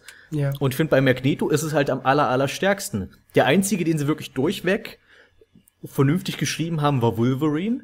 Und das auch nur, weil die halt besessen sind von Wolverine. Er ist halt der Hauptcharakter in jedem Film. Also außer First Class. Aber ansonsten. Wobei, wobei ich denke, dass Wolverine in diesem Film auch nicht wirklich gut geschrieben war, weil jetzt denkt man sich, man denkt jetzt zurück an Teil 1 und Teil 2, er war immer dieser Lonely Wolf, abseits von der Gruppe, auch wenn er einmal kurz am Anwesend war, er war halt nur der Babysitter für kurze Zeiten. Und dann schaut man sich X-Men 3 an, auf einmal ist er ein Lehrer an der Schule, der die Schüler ausbildet. Das passt irgendwie nicht zum Charakter aus den ersten drei Teile, äh, aus den ersten zwei Teile. Da hätte ich mal eher erwartet, ja, er macht Globetrotting und sucht mal Mutanten für die Schule. Oder so etwas in die Richtung. Das hätte eher zu seinem Filmcharakter gepasst. Und dann kommt der etwas enttäuschende Höhepunkt, also die Schlacht am Ende. Ja. Weil die, diese, die Paarungen, wer gegen wen kämpft. Wir haben auf der einen Seite den Juggernaut und auf der anderen Seite Kolossus. Aber die treffen sich nie. Ja, traurig. Stattdessen kämpft Juggernaut gegen Shadowcat. Also der, der riesige, der Riese gegen das kleine Mädchen, das durch Wände Wände gehen kann. kann. Und das Einzige, was, ich, was mir da im- quasi im Gedächtnis geblieben ist, ist, dass sie halt ein Internet-Meme untergebracht Ja. haben, nur für die Szene. Who do you think I am? I'm the Juggernaut, bitch. Juggernaut, bitch ist schon lustig, aber dafür hätte ich dann, also ich hätte trotzdem gerne irgendwie mehr mit Juggernaut gesehen, weil die Ja. erste Begegnung mit Juggernaut und Wolverine, die war nur sehr kurz, aber die war auf jeden Fall interessanter als das, was nachher mit Shadowcat ist. Genau. Vor allem, der, ganze dritte Akt ist ja insofern witzig, weil mitten im Film vergisst man dann irgendwie, dass man die Jean Grey auch noch im Film hat. Ja, ja. Dann ist der ganze, dann ist der ganze dritte Akt der finale Kampf, dann wird der Magneto ausgeschalten, gut, und dann kommt man auf einmal drauf, halt, man hatte die Jean Grey noch, okay, wie, wie motiviert man die jetzt dann noch gegen die X-Men zu kämpfen? Ja, lass mal die Soldaten antanzen, die sollen sie abschießen und die verfehlen sie aber und dann dreht sie eben wieder durch. Also, also ich, also ich finde, wie gesagt, Phoenix hätte dieser Film nicht gebraucht. Na. Der, das, das, du Magneto besiegen, Film zu Ende. Das wäre Fertig, ja. und dann offen lassen, wer das, also was mit dem Serum wird, meinetwegen, so dass man sagt, okay, hey, das ist jetzt der Punkt, wo ihr selbst drüber nachdenken könntet, was ihr in der Situation macht, sozusagen auch ein bisschen dem dem Film sozusagen noch ein bisschen mehr Mehrwert gibt als einfach nur Summer Blockbuster Actionfilm. Genau. Ja, äh, inzwischen muss ich sagen, ist X-Men 3 bin ich absolut nicht mehr, also ich hasse den Film nicht mehr, ich weiß, der ist nicht besonders gut, aber ich würde jetzt auch nicht sagen, oh Gott, X-Men 3 kann ich mir nie wieder ansehen oder sowas, also gibt's deutlich schlechtere Filme als X3. Er ist Aber aber, er ist, er ist enttäuschend, aber das war's auch. Genau. Und dann kam X-Men Origins Wolverine. Und was du vorhin gesagt hättest, du hast gesagt, du X-Men 3 ist schlimmer als X-Men Origins. Ich Ja, finde X-Men Origins schlimmer. Na, ich, halt- ich halt dran, es tut mal halt, äh, bei X-Men Origins Wolverine hat man wenigstens Spaß. Man hat Witz eingebaut, Mhm. dann hat man den ersten Akt, in dem sogar der Wade, der Wade Wilson, aka Deadpool, relativ gut dargestellt worden ist von Mhm. Ryan Reynolds. Und dann irgendwann ab der Hälfte, ja gut, jetzt müssen wir doch irgendwas aus dem Film machen, als dass es also ein Buddy-Comedy-Action-Film mit Mutanten ist. Ja, und dann schießt man eben ins eigene Tor. Mir ist halt aufgefallen, der Film fängt ziemlich stark an und wird nach hinten hin immer schwächer und fällt irgendwann von der Klippe. Ja. Also es ist was, was ich wirklich, ich habe mir, ich habe mir den jetzt wieder auch kürzlich mal dann deswegen angesehen. Ich hatte ihn damals, als er rauskam, gesehen, fand den ultra scheiße und habe den seitdem nicht mehr gesehen. und äh, habe mir den jetzt kürzlich nochmal angesehen, habe festgestellt, okay, so schlimm wie ich in Erinnerung habe, ist er nicht. Aber er ist immer noch der Schwächste in meinen Augen. Also was ich, was ich wirklich mag, ist das ganze Opening, wo man sieht Oh, ja. Wolverine und Sabretooth als Kind, dass sie irgendwann im viktorianischen Zeitalter aufgewachsen sind und dass sie und dann sieht man diese ganzen Kriege, die ganzen amerikanischen Kriege in der jüngeren Vergangenheit seit dem Bürgerkrieg bis heute und dass sie halt in, in Ersten Weltkrieg mitgekämpft haben, dass sie in Vietnam waren und so weiter. Und dann einfach, dass man so dieses dieses Mysterium Wolverine dadurch so ein bisschen noch ein bisschen anheizt, dass man sagt, oh Gott, hier war der und da war der und diese Möglichkeiten und wie lange wird er noch leben und sowas. Wirklich stark, wirklich ein starker Einstieg und noch sehr emotional mit diesen ganzen Kriegsszenen und so weiter. Dann gibt's als nächstes die nächste Sache, die nicht mehr ganz so cool ist, aber noch gut genug ist, wenn es dann um dieses äh, Mutanten-Squad-Team geht, Ja, was mit diesen ganzen abgefahrenen Typen, die alle unterschiedliche Fähigkeiten haben und dann ist Wolverine sozusagen das Gewissen dieser Gruppe und äh, Sabertooth, sein Bruder, ist halt das, was passiert, wenn du über die Jahrhunderte abstumpfst und einfach ein Leben für dich nichts mehr wert hat. ja. Und also ich, ich musste sofort dran denken, weil es auch gerade noch in Vietnam gespielt ist, dass die Szene ist eigentlich Platoon in der Kurzfassung. du hast die eine Hälfte, die, die an ihrer Menschlichkeit festhält und die andere Hälfte, die abgestumpft ist und einfach nur noch sich dem Morden hingibt. Aber rückblickend ergibt dann der Sinn in Bezug auf X-Men ans, wie gesagt, absolut keinen Sinn. Nee, das ist halt wirklich, aber das ist halt, aber das gebe ich X-Men Origins, das ist nicht die Schuld von X-Men Origins, das ist Ja. die Schuld von X-Men 1 und dass sie halt nicht so weit, also, dass man halt nicht so weit vorausgedacht hat, dass man aus Sabertooth, dass der halt der Erzfeind von Wolverine ist und dass man den vielleicht sich aufheben sollte für was Besseres. Und das ist ja so, ich meine, Sabertooth ist ja somit einer der populärsten Feinde von Wolverine, eben weil sie sich so ähnlich sind.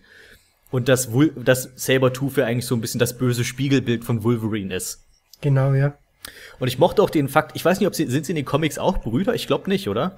Na, ich- glaube, sie sind ja selbst im Film nur Stiefbrüder. Ich Ja. ich lege jetzt dafür meine Hand nicht ins Feuer, aber im, in die Comics oder in, und in der Zeichentrickserie, da sind sie eben nur eben Teammitglieder, Teammitglieder von dieser Gruppe, Mhm. die sich dann irgendwann zerkracht haben. Genau, und hier ist es halt, okay, sie sind Brüder, sie sind zusammen aufgewachsen und sie haben dieselben Fähigkeiten. Die haben beide den Selbstheilungsfaktor und Wolverine hat halt seine drei Klauen und Sabertooth hat halt Klauen aus den Fingernägeln und ansonsten sind die aber beide, ist da ist Sabertooth halt der große Bruder und Wolverine ist der kleine Bruder und sie reisen durch die Welt und kämpfen überall, wo es zu kämpfen gibt. Und dann dann zerbricht das die die die die das Bruderverhältnis, ja. Aber du, was der, der letzte Akt vom Film, also bei diesem, wo ist das, bei diesem Kernkraftwerk? ich Ja, genau. äh, der ist dann absoluter Schwachfug. Also das ergibt dann alles keinen Sinn mehr und da ist dann wieder dasselbe Problem wie bei X-Men 3. Im- Am Ende kommt man drauf, halt, Wolverine muss Amnesie haben. Wie kann man Oh ja, Amnesie oh verpassen? Gott, das hatte ich jetzt gar nicht mehr bedacht. Stimmt, das war echt, oh nee. und dann, ja, wir, wir schießen mal mit einer Adamantiumkugel auf seinen Adamantium-Schädel und das Trauma verpasst ihm dann Amnesie. Aber wir können das nicht bestätigen, das wird einfach so passieren. Das ist halt auch wirklich so. Ich kann, wenn sie einfach gesagt hätten, das Einzige, was Wolverine verletzen kann, ist eine Kugel aus Adamantium. Hätte mir schon gereicht. Ja. Und dass man dann sagt, okay, er hat's überlebt und hat jetzt eine Amnesie. Hätte man, hätte ich mit leben können, aber dass sie im Vorgespräch schon mal Ja. sagen, was passieren wird. Dass ich habe hier eine Adamantiumkugel, die wird ihn nicht töten, aber sie wird ihm Gedächtnisverlust geben. Das ist halt, Absolut dass auch so, oh Gott, das ist so ein Aspekt von, ja, hier merkt man, dass es irgendwie eine Comic-Verfilmung ist. Weil das ist sowas wie so ein an Haaren herbeigezogener Schwachfug, den die Ja. jetzt nicht gebraucht hätte. Und dann hat man noch den katastrophalen Deadpool. Tut mir leid. Ja, meine, ist der, der, Typ hat den Titel The Merc with the Mouth und man, man näht seinen Mund zu. Alles, was recht ist. Ist halt, ist halt wirklich das exakte Gegenteil von Deadpool. Ja. Deadpool hat, hat auch eigentlich keine wirklichen Superkräfte, oder? Äh, Deadpool hat halt diesen extremen Selbstheilungsfaktor, wie Wolverine. Ja. Äh, das Problem ist halt, er hat Krebs und die Krebszellen regenerieren sich dann eben auch und deswegen entstellt er. Und das macht ihn dann eben auch wahnsinnig und deswegen bricht er immer die vierte Wand. Dieses, und dieser Deadpool in diesem Film, der hat halt alle Superkräfte Ja, und er redet nicht. ja. Er halt wirklich genau das 180-Grad-Wendung zum normalen Deadpool. Deswegen, auch wenn du jetzt mit äh, Superheldenfilmen ab, äh, abgeschlossen hast, schau dir den Deadpool-Film an. Mach ich Sie noch. machen alles richtig. Ich glaub's dir. Ich, hab, ich höre nur Gutes davon und auch von Leuten, von denen ich denke, die können das gut einschätzen. Oh, danke. Und nicht, nicht nur von dir, auch so von anderen Leuten. Das ist einfach so. Ja, du, man- manchmal hast du ja auch Filme, diese, wo, wo du hörst, ja, das ist der super, der beste Film aller Zeiten und bla bla Und bla. dann Und ist dann guckst du den an und denkst, was ist denn das für ein Schrott? Na, Oder umgekehrt, Leute, oder Filme werden verrissen und dann denkst du dir auch, so schlecht war der gar nicht. Also hier, ähm, der dritte Dark Knight-Film ist wirklich so ein Fall, wo alle gesagt haben, oh nee, der ist der schlechteste von allen. Und ich denke, ich mag den lieber als Batman Begins. Er ist gleich gut wie der Dark Knight. Ich finde Sag ich dazu. echt, oh, das, das ist ziemlich, also ich finde Dark Knight ist halt der stärkste, aber nicht weit weg davon ist Dark Knight äh, Returns. Okay, also bei mir ist es definitiv Batman Begins und dann Dark Knight und Dark Knight Rises auf demselben Level. Vor allem, das liegt da vor allem daran, dass ich kann mir die Filme nie, also vor allem die Dark Knight kann ich mir nicht mehr anschauen, ohne zu lachen, wenn der Christian Bale anfängt, in seiner Batman-Stimme zu reden. Aber das macht er doch in allen Filmen und ich finde, das ja, aber, ne, aber in Batman Begins macht er es nicht so extrem. Da verstellt er ein bisschen die Stimme und okay, das kann man dann akzeptieren. Aber dann im, im zweiten Teil davon dann Ach ja. Na gut, äh, X-Men war mal. Ja. ähm, was mir an Origins noch relativ gut gefallen hat, das war Gambit. Ich fand, der war da gut inszeniert. Ich fand, der war ziemlich verschwendet. Also es war mehr so die, die, die Erkenntnis, hey, Moment mal, haben wir in den ersten drei Filmen, haben wir nicht irgendwen vergessen? Wer war das nochmal? Ach, ach, diesen einen Typen mit den Karten. Und dann hast du, dann hast du in diesem Film, hey, ich bin Gambit, ich habe eine Karte geworfen. Tschüss. Ja, aber immerhin hat er ein bisschen mehr Screentime gehabt, als diese Squad-Mitglieder. Ja. Das denke ich. Und der Schauspieler hat, denke ich, auch mit der Rolle etwas anfangen können. Ja, also meine, der, der Gambit hat schon gepasst. Also war, war für meinen Geschmack ein bisschen jung, allerdings spielt der Film ja auch in der Vergangenheit. Ja, deswegen. Ähm, und was mir auch aufgefallen ist, ist halt bei der Wahl der Schauspieler, du hast den, ich weiß leider nicht, wie der Schauspieler heißt, der den, Mer- der der Mary aus Herr der Ringe gespielt hat. Ja, Super Schauspieler. Und das ist der, äh, das Teammitglied, was du gleich als allererstes tötest. Den ein, einen der besten Schauspieler, die du in diesem Film hast. Das, dagegen hast du Will I Am, einen, einen eher, sagen wir mal, unterdurchschnittlichen Popsänger. Und der bleibt bis zum dritten Akt quasi leben und ist im Film und hat Haufen Screentime mit Wolverine. stimmt. Ja, oder dann man vergesse nicht den unbenannten Schauspieler, dem am Ende vom Film das Gesicht von Patrick Stewart aufgekleistert wurde. Das war auch, das war auch so CGI, wie, wie, wie man es vielleicht lassen sollte. Boah, Katastrophe. Der Typ hat ausgeschaut wie irgendein Geschöpf aus Hellraiser, irgendein Zenobit. Ja, das dem das Gesicht mit so Klauen hintergezogen worden ist, damit es irgendwie haltet. Der sah halt aus wie, wie Professor X in einem dieser X-Men Playstation Spiele oder so. Ja, Das halt, genau. halt aus wie, wie halt eine schlecht gerenderte Computerspielfigur sah aus, wie äh, hier X-Men für Gamecube. An sich keine schlechten Spiele, aber es sieht halt nicht aus wie echte Menschen. Oder, oder man darf nicht vergessen, im Film hat dann auch, äh, Emma Frost ihren ersten Auftritt und wird dann eben von äh, Professor X mitgenommen. Und äh, kaum ein paar Jahre später haben wir dann X-Men First Class und auf einmal ist sie da wesentlich älter zu der Zeit und ist schon ein Schurkenkollege von Sebastian Shaw. Das hat mich auch verwirrt. Äh, bleiben wir noch kurz bei, bei X-Men Origins äh, für einen Moment noch. Ähm, Was ich, ich, ich finde, der Film hat durchaus interessante Aspekte, ist allgemein gesehen, aber wirklich schwach. Ich finde, es mich erinnert es ein bisschen an Star Wars Episode 1. Wenn du den Film heute anguckst, dann feststellst du fest, der Film ist nicht wirklich gut, aber er hat ein paar gute Szenen. Und so Ja. komm, so komme ich mir bei X-Men Origins Wolverine vor. Ich denke Genau. zum Beispiel, ich, ich finde es einen wirklich interessanten Aspekt, dass ähm, dass sich Wolverine freiwillig in Strikers Hände begeben hat. Er wurde zwar äh, eigentlich reingelegt, aber es ist nicht so, weil die, die ersten drei Filme haben das so dargestellt, wie Wolverine wurde irgendwie verschleppt und dem wurde das angetan. Aber er hat ja, er hat ja gesagt, nee, ich möchte die Klauen aus Adamantium haben, um gegen Sabertooth kämpfen zu können. Und Stimmt, ich finde, ja. das, das gibt der, das gibt den ersten, also den, zumindest X-Men 2 gibt das schon eine andere Dynamik dann mit dem Wissen. Stimmt, ja. Vor allem im ersten Teil ist ja auch noch angesprochen worden, uh, illegale, illegale Operationen an Mutanten und im Prinzip, im Prinzip hat er sich ja völlig bereit dazu erklärt. Also, Und äh, da- was ich, was ich dann noch so, so einen lustigen Moment, der ich- den ich schon damals im Kino hatte bei dem Film ist, ähm, ich, ich, ich gehe mal, ich sag, vielleicht ist es jetzt ein bisschen später zu sagen, aber wir, wir achten übrigens nicht auf Spoiler, wollte ich nur mal so sagen. okay. Ähm, der Wolverine hat ja eine Frau in diesem Film und die Frau täuscht ihren Tod vor, um Wolverine reinzulegen. Und ich dachte mir so, was macht, was ist ihr Plan B, wenn Wolverine sie jetzt begraben würde? Also, was ist, äh, weil, wieso, wie, wieso wusste sie, dass er sie da im Wald einfach liegen lässt? Er ist doch seine geliebte Frau und er gibt ihr nicht ein ordentliches Grab, sondern lässt sie halt irgendwo am Waldesrand liegen und geht weg. Und ich dachte, wäre echt scheiße für dich, oder? Wenn Wolverine jetzt eine Grube aushebt und dich da reinpackt. ja, wobei sie, sie kann ja die Leute so beeinflussen. Vielleicht hat sie ihn so beeinflusst, ja, du wirst mir jetzt kein Begräbnis geben, du wirst die jetzt sofort rächen. Ja gut, also das ist das einzige, das ist das einzige Argument, was ich durchgehen lassen könnte, ist, dass er so verzweifelt von Wut ist, dass er sofort Sabertooth hinterher rennt. Ich glaube, Ja. so kann man es argumentieren. Trotzdem fand ich seltsam, dass er die Liebe seines Lebens einfach so liegen lässt. so wie, oh Scheiße, sie ist tot.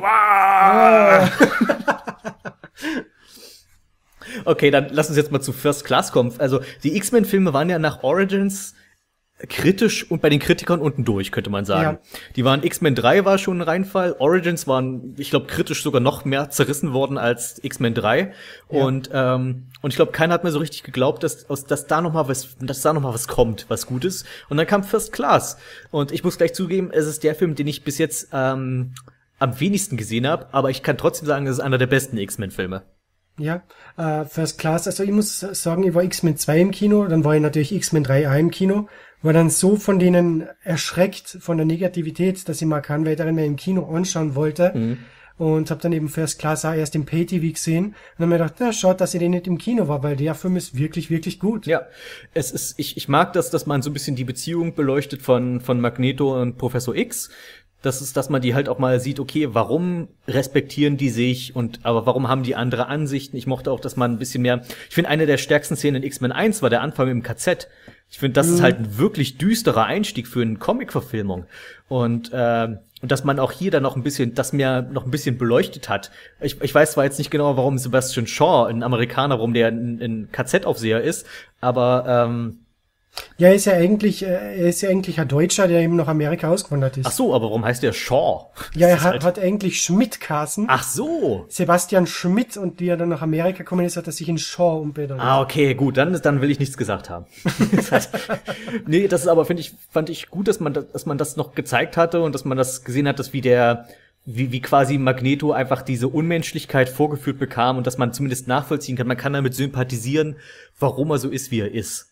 Ja, aber wenn man sich jetzt, also selbst wenn man sich First Class damals das erste Mal angeschaut haben, ein paar Details haben im Rückblick auf die Originaltrilogie wieder keinen Sinn ergeben. Nee, absolut nicht. Weil zum Beispiel im zweiten Teil meint ja äh, Professor Xavier äh, Cerebro hat er zusammen mit Magneto gebaut Mhm. und in First Class hat er aber schon diesen, hat er schon Cerebro, draußen ist eine riesigen Kuppel und so weiter. Ja, und auch, dass, dass Mystique auf einmal die Halbschwester von, von, Genau, ja. von Xavier ist und in der Originaltrilogie äh, ha- halten sie es nicht für nötig, einfach auch mal ein, auch nur ein Wort zu wechseln, glaube ich. Ist halt, hey, Genau. Mystique, bist du immer noch bei den Bösen? Yo. Du kommst dieses Jahr nicht zu Weihnachten nach Hause. Hey, Mystique, du, oh, du bist ja gar nicht mehr blau, was denn passiert? Ah ja, ich habe irgendwie eine Spritze abbekommen. Äh, und da Ja. hat mich und, und, ähm, ach, wie heißt er gleich, mit Magneto mit richtigem Namen, ähm, Äh, Erik Lehns, ja, ja, Erik hat mich liegen lassen. wortwörtlich. Dann, ah, ja, das ist halt, ich, ich bin aber durchaus bereit, solche Kontinuitätsprobleme in Kauf zu nehmen, wenn der Film dafür wenigstens gut ist. Und in dem Fall war es. Und ich fand diesen, fand das eigentlich gar nicht schlecht. Und man kann auch Mystique gut verstehen, warum sie hin und her gerissen ist, ist zwischen Xavier und Magneto, weil Charles Xavier, da ist, sie weiß, dass er der Gute ist von den beiden, aber sie fühlt sich von Magneto halt mehr verstanden. Genau, ja. Allein die Szene, wo sie bei ihm im Bett liegt und er sagt, ja, äh, ich will die richtige Raven sehen. Ja, gut, sehr Äh, gut. und dann verwandelt sie sich immer wieder zurück und dann irgendwann, nein, die richtige Raven und dann gibt's halt ihr Mutanten da. Ja. Also ihre Mutantenversion da, da sagt er, ja, so bist du am, am hübschesten. Genau. Und da hat sie sich irgendwie auch gewertschätzt gefühlt. Ja, das war wirklich, das war ein guter Moment, um zu zeigen, warum, warum sie an, warum sie an Magnetos Seite steht, vor allem. Äh, das ist auch so ein Aspekt bei dem, bei X-Men 2 hat sich ja Mystique auch in Wolverine reingemacht und dachte ich, bist du ein Idiot? Nimm die doch, du kannst, die kann alle Frauen sein, die du willst. Aber nein, ich nehme die langweiligste von allen. Ich nehme Jean Grey. Ja, Ich nehme Mrs. Nice, die, die nur noch eine Schürze braucht und Kekse backen muss. Dann ist halt, dann ist sie äh, hier Frau Wirfuß. ah, da waren wir wieder, ja. Jetzt sind wir wieder bei da. Alles, alles führt am Ende zu Darkwing Duck. Entschuldigung. Das Genau. ist einfach nur, das ist quasi, da treffen sich die Universen. Ah, ja, und wenn man schon von Universen spricht, im Prinzip kann man diese ganzen Unstimmigkeiten im Vergleich zur alten Trilogie ja begraben, weil die alte Trilogie ist nicht mehr Kanon. Ja, aber das ist, das passiert aber erst nach, also im letzten, im, im, im, im allerneuesten Film. Das ist ja in First Class noch nicht passiert. Dieses, äh, die erste Ja, wer Tril- weiß, wer weiß. Also, Vielleicht ist, Meinst du, das ist jetzt so, dass man jetzt im nächsten Film sagt, ey, weißt du noch das in First Class? Nee, weiß ich nicht mehr, weil das ist äh, nie oder nee, weißt du noch das das ist alles sehr seltsam, wenn jetzt rückblickend betrachtet, manche Filme im Kanon sind und andere nicht mehr. Ja. Aber bei First Class könnte man es einsehen, dass das vielleicht doch noch im Kanon ist, weil es vor Days of Days Future of Past Future spielt. Past ja. Das wird mir langsam zu kompliziert. Kann man nicht bitte einfach mal eine vernünftige chronologische Filmsaga erzählen? Habt ihr, habt ihr nicht, habt, könnt ihr nicht mal Rocky schauen, wie sowas geht? So, dass man Oh, Filme ich nacheinander erzählt. ich glaube, Rocky ist sogar die älteste Filmreihe, die kein Prequel, Reboot oder irgendwas gekriegt hat. Was auch sehr, sehr gut ist. Also ich meine, die, die hin und wieder Sequels, okay, aber kein äh, ein Rocky-Reboot, ey, das muss nicht sein. Mhm. Da das so irgendwie, keine Ahnung, Johnny Depp versucht, Sylvester Stallone zu spielen. Also, Und Tim Burton ist dann der Regisseur. oh ja, oh, Tim Burtons Rocky. Und dann Danny Elfman für die Musik. Perfekt. Ja, ja, oh ja. Der, Danny Elfman muss dann das Rocky, so eine Art Rocky-Thema machen. Äh, aber um auf X-Men First Class zurückzukommen. Ich möchte, ich wollte jetzt gerade überlegen, wer Ivan Drago spielt, aber okay. Wahrscheinlich hier Helen Bonner Carter. Okay, zurück zu X-Men äh, First Class. Ähm, le Ja, leider ist das so ein X-Men-Film. Hier ist so ein bisschen, stellt sich ein bisschen das Problem, dass wir jetzt schon viele X-Men verbraucht haben, die, die die Leute mögen oder die die Leute kennen. Die haben halt viele X-Men drin, für die sich, also zumindest ich nicht und auch sonst, glaube ich, kein Schwein interessiert, wie Schmetterlingsgirl oder ähm, hier Smetbo. Smetboy oder äh, Teleporter, äh, Teleport äh, Hellboy, ähm, der, der Also eigentlich nur- der eigentlich nur, ich dachte, der ist nur drin, um irgendwann zu sagen, hey, der kommt mal noch irgendwann mit Mystique zusammen. Weil die müssten ja noch Nightcrawler zeugen, aber Ja. äh, pf, Irgendwie nix, ja. nee. der war einfach nur so, hey, ich bin roter Teleport-Guy. Oder, oder, w- wer, welche Mutanten waren denn da noch dabei? Hank McCoy, Beast war dabei? Beast war aber zumindest, das mochte ich, dass er zumindest der, der, der beste Freund von Professor X ist, weil das passt gut, dass er halt der, die vernünftige Seite von ihm ist und er, Ja. Professor X ist als junger Mann halt so ein ungestümer Draufgänger im Gegensatz zu dem, was er später mal wird. Dann hat man noch äh, Banshee drin, also der Typ, der fliegen kann durch die Schallwellen. oh Gott, ja. Irgendwie verbraucht, weil in Days of Future Past ist er auf einmal tot. Ja, wie viele andere auch, wie Smetbo, Ja. ist halt auch tot. Wie Smetbo und äh, der rote Hellboy Teleporter. Ist auch tot, ja. Ash hat Smetbo freigelassen. Ah, Gut, äh, ja, das ist halt das Einzige, das Einzige, was, na okay, einer der beiden Punkte, die ich kritisch sehe an dem Film. Der eine Punkt ist halt, wie gesagt, die Charaktere sind jetzt nicht die spannendsten. Und B, was ich auch komisch finde, ist, dass, ich finde, das Ende ist ein bisschen überstürzt. Ähm, ich finde es gut, es läuft ja. auf diesen Höhepunkt hinaus und die besiegen den Sebastian Shaw und beschließen jetzt sozusagen die X-Men zu gründen, im Grunde genommen, also die, die Professor X-Version davon.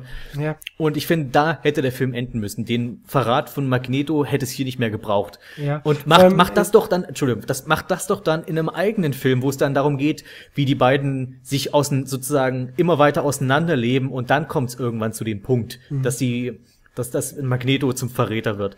Und das ist hier, hier einfach, das war so die letzten fünf Minuten, hey, wir haben gewonnen, ach übrigens, ich bin jetzt der böse Peng. Ja. Vor allem, es, es, es, es scheint einfach so, dass es genau wie bei X-Men 3 und bei Origins, äh, halt, äh, wir müssen mal irgendwie Professor X noch in den Rollstuhl kriegen. Was machen wir jetzt? Ja. So, wie kriegen wir Professor X jetzt in den Rollstuhl? Haben wir noch eine von diesen Adamantium-Kugeln? die, die machen ja irgendwie, die machen ja, das ist so die Plot-Device-Kugel. Das wäre Ja. schön, die müsste, müsste auch so irgendwie so benannt sein. Ah, wir haben brauchen noch, wir brauchen noch irgendwie ein Magazin Plot-Devices und dann mit der, mit der MG wird dann einfach geschossen und gucken, wo es hängen bleibt. Dann, ah, Professor X ist im Rollstuhl. Scheiß auf X-Men 3, wo am Anfang noch äh, zu Fuß gezeigt wird. Genau, ja. Es ergibt alles keinen Sinn. Aber ein relativ schönes Ende. Ah, dann zum Schluss der Spaß, ja. Dann werde ich eben diese, die, mein altes Herrenhaus in die Schule verwandeln, wo eben Mutanten herflüchten können, um im Geheimen zu leben. Ja, wenn du das machst, vielleicht verlierst du dann auch alle deine Haare. Deine was? Deine Haare. Ach so, ja.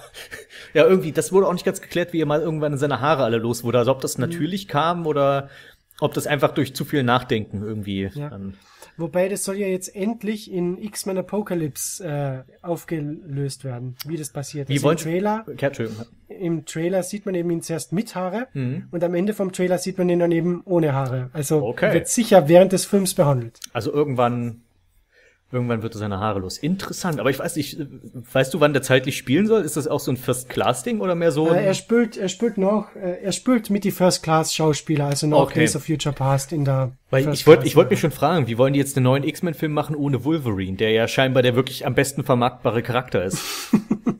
Na, wer weiß, vielleicht hat er wieder ein Cameo. Oder, So in First Class. wird, wird, na, aber wenn Hugh Jackman sagt, er will nicht mehr? Ja, äh, auf alle Fälle macht er noch einmal in einem Wolverine-Film mit und vielleicht Ach so? Ich dachte, der ist jetzt komplett raus.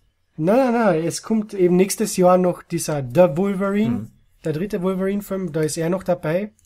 Und wer weiß, vielleicht hat er in Apocalypse noch so ein Run-by-Cameo, also er rennt durchs Set und sagt Hallo und geht wieder So, raus. ja.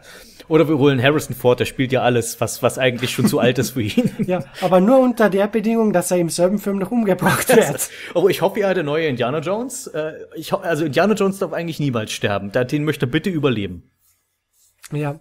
Wobei man, ich mein, in, man, man weiß ja nicht, aber solange nicht wieder ähm, Shia LaBeouf mitspielt, Ja, ja, das ist so. Ja. Vielleicht findet er ja diesmal Atlantis, das, worauf wir beim letzten Teil eigentlich alle gehofft haben. Das, war, das, das war klasse. das wäre super, aber nein, ähm, Außerirdische. Gut, zurück zu X-Men. Und dann kam Zukunft ist vergangen. nee, erst kommt Wege des Kriegers. Ah, stimmt. Es ist Oh, aber schön, dass du diese Reaktion hattest, weil das war auch so mein Gedanke dabei, wo ich dachte, wo ich dachte, irgendwie, ich habe so das Gefühl, das wird der X-Men-Film, den alle vergessen werden. Also das ist so der, der ist nicht wirklich gut, aber auch nicht so scheiße, dass man sich komplett darüber aufregen kann. Der ist halt einfach da. Und es ist halt einfach irgendwie wie so eine TV-Episode. Es ist halt wie so Wolverine in Japan. Es ist im Prinzip so wie bei den Anime-Serien, wo du diese obligatorische Strandfolge hast, hast du eben diese obligatorische Wolverine, Wolverine in Japan-Folge. Ja, genau. Irgendwann muss Wolverine mal nach Japan kommen. Und der muss mal irgendwann gegen den Typen mit Katana kämpfen. Das ist wichtig. Da, wenn wir diese beiden Punkte check, check, okay, jetzt machen wir einen Film draus. also was, ich, was ich Film- sagen muss, ähm, Ja. ich finde diesen Film wesentlich besser als den ersten Origins. ja definitiv. Er ist super trashig, ist eigentlich der trashigste Film von allen X-Men-Filmen. Ähm, aber er ist einfach auch wahnsinnig unterhaltsam, wie ich finde. Also den würde ich mir noch eher angucken als Origins oder X-Men 3. Da stimme ich dir definitiv zu. Äh, der Film, er wirkt da wesentlich geschmeidiger, Mhm. um es mal so zu sagen. er hat einen Anfang, er hat einen Mittelpunkt und er hat ein gutes Ende. Ja. Und er hat dann eben noch ein zweites Ende. Äh, und den ganzen Film über, du, du kannst den, du verstehst den Logan, warum er Dinge in dem Film macht. Ja. Äh, eben weil er diese, die Erlebnisse nach X-Men 3, ich meine, mir hat X-Men 3 auch verstört, aber nicht so verstört wie Wolverine. Ja. Und äh, dass er dann so als Einsiedler lebt und dann eben, ja, es gibt noch jemanden, der sich von ihm verabschieden wird, bevor er stirbt. Ja, okay, er will nicht mehr dieser böse Wolverine sein, gut, er versteht's, er fliegt nach Japan. Okay, jetzt muss er in die Wanne und gewaschen werden, gut, ja. Ich finde halt die, ich finde den inneren Konflikt von Wolverine auch insofern gut, dass man hier mal behandelt, wie ist es eigentlich ein Unsterblicher zu sein? Und dass Ja. alle, die du, die du mal geliebt hast, dass du die alle irgendwann verlieren wirst. Und es ist aber, ist trotzdem einfach so, ich weiß, der Film fängt an und es beginnt mit Wolverine und eine Katana-Braut kommen in eine Bar und verprügeln Rednecks. Es fängt, es fängt halt an wie ein Witz. Das ist halt, und, also, das ist halt einfach so skurril, einfach so total bekloppt. Aber ich muss sagen, es hat Spaß gemacht. Und äh, was, was das einzige, was was ich wirklich, der, was der Film wirklich ein echtes Problem hat, sind die Effekte. Ja. Ah, der am Anfang der Film fängt ja an, wo er in diesem Wald lebt und dann kommt ein CGI-Bär um die Ecke und denkst du, meine Fresse, ist das ein scheiß CGI-Bär? Ja. Vor allem es ist traurig, im Prinzip hätten sie einen richtigen Bär nehmen können, der eben dressiert ist und den einfach daneben ja, vorbeigehen eben, der. Bär macht ja nichts, der läuft ja nur vorbei. Aber wir brauchen CGI-Bär.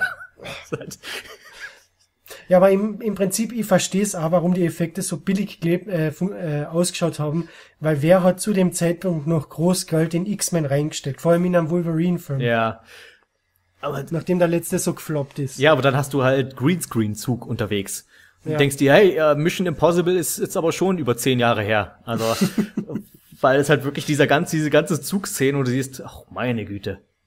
Äh, was mir etwas gestört hat an dem Film, also etwas, das hat mit Wolverines Heilungsfaktor zu tun. Mhm. Also während dem Anfang vom Film passierte irgendwann dann, dass er von diesem Dr. Green, also von der Vipa, Ja. diesen, dieses Implantat eingesetzt kriegt zum Herz, wodurch sein Selbstheilungsfaktor eigentlich nicht mehr funktionieren soll. Ja. Aber dann kriegt er auf einmal eine Schrotflintenkugel mitten in den Bauch und bleibt stehen und kämpft weiter. Und denkt man, ja, normalerweise nach ein paar Minuten müsste er tot umkippen. An sich schon. Ich habe das so verstanden, dass der halt nur, dass dieser Faktor halt geschwächt ist. Also das heilt nicht mehr so wie vorher, aber er, er heilt noch. Aber er braucht jetzt meinetwegen. Vorher hat er eine Pistolenkugel ähm, wieder aus, wieder verheilt in ein paar Sekunden und jetzt braucht er meinetwegen eine Woche dafür oder sowas. Aber er heilt trotzdem. Und dass man ihn jetzt, dass man ihn dadurch, dass es so lange dauert, jetzt auch, auch dadurch einfach besiegen kann. Aber du kannst die Selbstheilung nicht komplett abschalten oder sowas. Aber es, es, es hat mich auch irritiert die ganze Zeit, weil ich immer dachte, ja, hat er die jetzt noch oder hat er die nicht? Und das ist jetzt einfach das, was ich mir dann daraus geschlossen habe. Weil anders, genau wie du es gesagt hast, so viel wie er trotzdem einsteckt, dürfte er das eigentlich nicht überleben. Ja, oder man darf nicht vergessen, jedes Mal, wenn er seine Clown ausfahrt, reißt er sich ja praktisch die Haut auf Ja. und es müsste so viel Blut rausrinnen in der Zeit, dass er im Prinzip halt verblutet.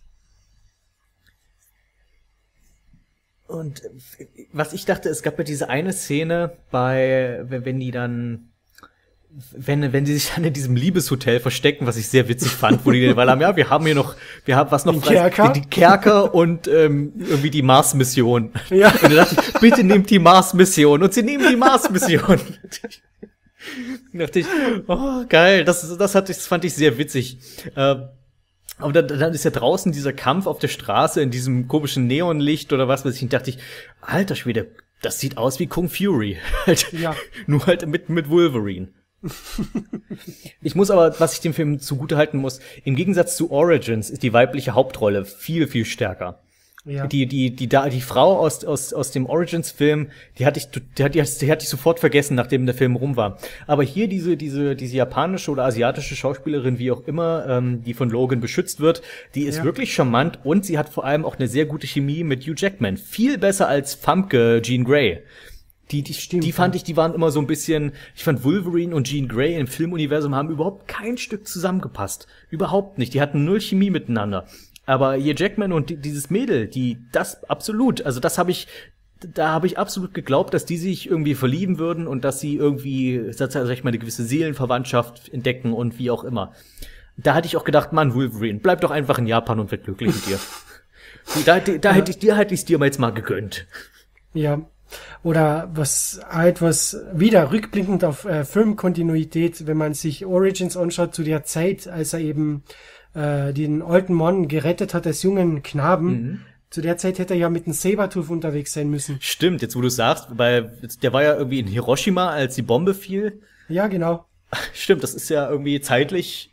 Stimmt, das fällt ins, ins, ja gut, Kontinuität in X-Men-Filmen, da haben wir das Thema. Also, Sie haben da schon angefangen, X-Men Origins zu vergessen. ja. Halt- Vor allem, das hätte man auch eigentlich, wäre jetzt nicht so schwierig gewesen, das einzubauen, einfach zu sagen, hier, Wolverine ist halt da gefangen und Sabertooth ist halt irgendwo in Japan unterwegs und versucht ihn zu finden und dann kann man ja, Ja, sagen, genau. und alles, was danach passiert, ist halt X-Men Origins. Aber da fand ich dann wieder die Beziehung zwischen Wolverine und eben diesem Überlebenden, den er gerettet hat, wieder relativ gut Ja. in der ersten Hö in der äh, dass er ihn rettet und er schaut eben zu, wie sein Selbstheilungsfaktor ihn vor der Explosion immer wieder heilt. Und er was er selbst hat aber da diese die rechte Wange ist komplett verätzt und ver, verbrannt. Und später im Alter ja bitte bitte lassen Sie mich weiterleben. Ich nehme Ihnen dafür die Unsterblichkeit weil Sie wollen eh sterben. Und der Wolverine so na na du du verstehst nicht. Du willst das nicht ich, ich mochte das auch, dass, also dieser Twist, der dann am Ende kommt, dass der da quasi ja der Bösewicht ist im Wesentlichen. Ähm, ich wusste erst nicht, was ich davon halten soll, aber was ich, was ich wirklich mochte, ist, dass sich der Film mehrmals auf eine falsche Fährte führt, finde ich, wer der Bösewicht ist, also wer hinter diesen Attentaten steckt. Am Anfang Ja. denkt man ja, okay, es ist halt der Vater von diesem Mädel. Und dann ist es, ist es dieser komische Justizminister und dann ist es die Viper und nein, die Viper arbeitet auch noch für jemanden und dann es ist der Typ, den, der eigentlich, von dem du denkst, Schon ist- tot ist, ja, ja. Der, der, der, von dem du denkst, er ist tot und der eigentlich quasi äh, im Wesentlichen verliebt ist in Wolverine. Ähm, und der aber so besessen ist von Wolverines Fähigkeiten, dass er dafür ihn verrät im Wesentlichen. ja Äh, genau. Das fand ich einen wirklich einen starken Twist, muss ich sagen. Ich, am Ende des Films, sobald sich die Rüstung anfängt zu bewegen, denke ich, ah, okay, da steckt der alte Mann drin. Aber ähm, Zu, zuerst denkt man sich das gar ja nicht. eben, ne? das, äh, du denkst dann irgendwann, okay, klar, die Viper ist der Bösewicht und die will irgendwas mit Wolverines Zellen anfangen, whatever. Äh, die, die Viper übrigens, dachte ich, irgendwer war hier Fan von Poison Ivy. Ja, weißt du, was das Witzige dran ist? Diese Dr. Green, die gibt's in den Comics wirklich. Mhm. Aber die hat eigentlich gar keine Mutantenfähigkeiten. Im Prinzip haben sie aus ihren, für einen Film einfach einen Mutanten gemacht. Das ist ja auch an sich nicht verkehrt, aber sie halt dann wirklich in, in so ein grünes Outfit zu stecken, so grünes, hautenges Zeug. Und dann, sie kann Leute mit durch Küsse töten und sie kann irgendwie Männern ihren Willen aufzwingen und dann denke ich, ja, es, es kommt mir doch alles sehr bekannt vor. Vor allem, was ihre Kräfte angeht, war ja etwas verwirrt. Meine, da auf der Straße küsst jemanden oder spe speit jemanden an mit ihrem Gift. Ja. Der fällt sofort tot um. Später dann den Vater, der zu rettenden, äh, spuckt sie mit dem Gift an, der fällt to- angeblich tot um. Später kommt er aber dann auf einmal wieder, komplett ausgerüstet in Samurai. Ja. äh, und kämpft gegen dieser, gegen Wolverines Bodyguard. Das, die, die, das Mädel mochte ich übrigens auch. Ja, Also die ganzen japanischen Schauspieler waren wirklich gut in dem Film. Das Einzige, was ich mir vielleicht gewünscht hätte, wären ein paar verdammte Untertitel. Also, es ist so viel Dialog in Japanisch in diesem Film, von dem ich kein Wort verstehe. Und ich denke mir die ganze Zeit, die, die unterhalten sich bestimmt gerade über total interessantes Zeug. Wahrscheinlich sagen sie nur irgendwelche, irgendwelche Namen. Ja, die erzählen sich gerade irgendwas Witze oder irgendwie also. Aber die erzählen das halt nur halt sehr ernst. Aber, aber das ist wirklich, also das hast du ja öfters mal in Filmen, dass man sagt, okay, hier hast du jetzt irgendwie einen japanischen Typen und der sagt drei Sätze auf Japanisch und danach geht's auf Deutsch weiter. Aber nee, die haben ja wirklich an- ganze Szenen nur auf Japanisch. Ja, vor allem manche Szenen untertitelt, andere Szenen wieder nicht. Und ich, ich verstehe, ich verstehe, dass die, dass es realistischer ist, dass sich Japaner untereinander sicherlich auf Japanisch unterhalten werden. Aber auch das halten sie ja nicht durch. Die unterhalten sich manchmal irgendwie eine, eine, eine ganze Szene lang Japanisch, um dann zum Schluss drei Sätze auf Englisch zu sagen. Oder Deutsch halt in dem Fall. Ja. Aber trotzdem, also die Trash-Perle unter den X-Men-Filmen, aber eine sehr gute Trash-Perle. Ja, absolut. Also ich, ich mochte das. Also für mich ist das irgendwo auch so eine Bilderbuchdefinition von einer Comic-Verfilmung. Es ist einfach bunt, überdreht, würde manchmal gerne ernster sein, als man es nehmen kann, ist aber oft durchgehend unterhaltsam irgendwo. Und, äh, und es hat einfach auch so viel, einfach so total irre, einfach total überzogene Szenen. Also zum Beispiel diese Boromir-Gedenkszene, wo er von hinten halt mit tausenden Pfeilen gespickt wird und der kämpft sich immer wieder hoch und läuft dann noch weiter und ich dachte, Mensch, Mary hat man doch im letzten Film, vielleicht rennt der noch gleich um die Ecke und versucht, wird entführt von den, von den Urukai. und, äh, und, und das Einzige, was ich, was ich sagen würde, er ist ein bisschen zu lang. Also für so einen Trash-Film, der muss nicht über zwei Stunden gehen. Ja, vor allem, das ist ja noch die Kinofassung. Du hast ja den Extended Cut. Das, das muss ich auch echt nicht haben. Also ich verstehe nicht, warum Filme, okay, seit Herr der Ringe ist es halt der Trend, dass Filme super lang sein müssen. Aber nicht jeder Film muss über zwei Stunden gehen. Nicht jeder Film muss drei Stunden gehen. 90 Minuten für einen X-Men-Film ist völlig angemessen. Ja, wobei X-Men 2 mit seinen 120 Minuten, die hat's gebraucht. Ja, das war, aber dann hat's wenigstens was, was damit angefangen. Aber du, du hast einfach, du hast einfach in vielen dieser X-Men-Filme auch so viel Filler einfach drin wo du denkst, Stimmt, ja. kürzt den Scheiß doch mal. Es ist, ist das, okay, du hast halt viel, wir müssen halt Halle Berry irgendwie unterbringen. Kürz alle Halle Berry Szenen in, in X-Men 1 bis 3 raus und du hast die perfekte Filmlänge. Ist ein schönes Projekt für alle, für alle, die jetzt zuhören, die irgendwie an einer Filmschule sind oder sowas hier, eine, eine Projektaufgabe für euch, äh, die die X-Men-Filme neu editieren und einfach Storm rauseditieren und die Filme funktionieren trotzdem, ich versprech's. Weil Storm trägt nichts bei zu irgendwas. Du wunderst dich du, warum Toad irgendwann nicht mehr da ist. Aber ansonsten ja. ist Aber der ist so un der ist so auch so irrelevant, das fällt dir vielleicht gar nicht auf. Ja, man könnte den Toad eigentlich auch gleich rausschneiden. Ja. Na, wobei kann man gar nicht, weil Toad ist ja derjenige, der Cyclops seine Brillen stiehlt ja. und der dann den Bahnhof Okay, verbietet. das ist wichtig, stimmt. Also Cyclops die Brille klauen, das ist so das, das, das ist sein großer Moment. Das ist ein bisschen traurig eigentlich. ähm, ja, das, und halt das, das Ende mit Professor Xavier, also dieses, was nach dem Ende kommt im Abspann. Ja. An sich fand ich die Szene cool, dass man so auf Future, Days of Future Past schon mal anspielt, dass man im, dass dieser Fernsehbericht läuft mit dem, äh, dass die Sentinels gebaut werden ja. und ähm, dass sich Magneto und Professor Xavier verbünden, um, um, weil sie wissen, das ist jetzt, das ist wirklich eine große Bedrohung, da müssen wir zusammenhalten. Aber dass man halt keine Erklärung hat, warum Professor Xavier da ist. Das ist ja, im Prinzip, der Professor Xavier sagt ja alle, ja, es gibt Geschichten, die erzählt man an anderen Tagen und dann, ja, wir müssen ja aber jetzt wissen. Ja, vor allem erzählen sie es ja auch nicht an anderen Tagen. Es ist halt einfach nur, der, in Days of Future Past ist halt, ja, Professor X ist wieder da. Und äh, ja, das haben wir doch erklärt im letzten Film. Nein, habt ihr nicht. er ist einfach wieder da und sagt, ja, ich habe irgendwie noch eine Sekundärfähigkeit. So anscheinend. Äh, ich kann mich regenerieren. Ich bin Oberteufel Piccolo. Solange mein Kopf noch da ist, kann ich mich, oder eine Zelle, kann ich mich wieder regenerieren. Ja, und dann kam eben endlich äh, Zukunft ist Vergangenheit. Und das hat mich so überrascht, dass der so gut ist, weil nach den letzten paar X-Men-Filmen dachte ich, okay, wir kriegen jetzt entweder schlechte Filme oder trashige Filme, aber jetzt wirklich einen richtig guten Superheldenfilm mit X-Men hatte ja. ich nicht mehr erwartet.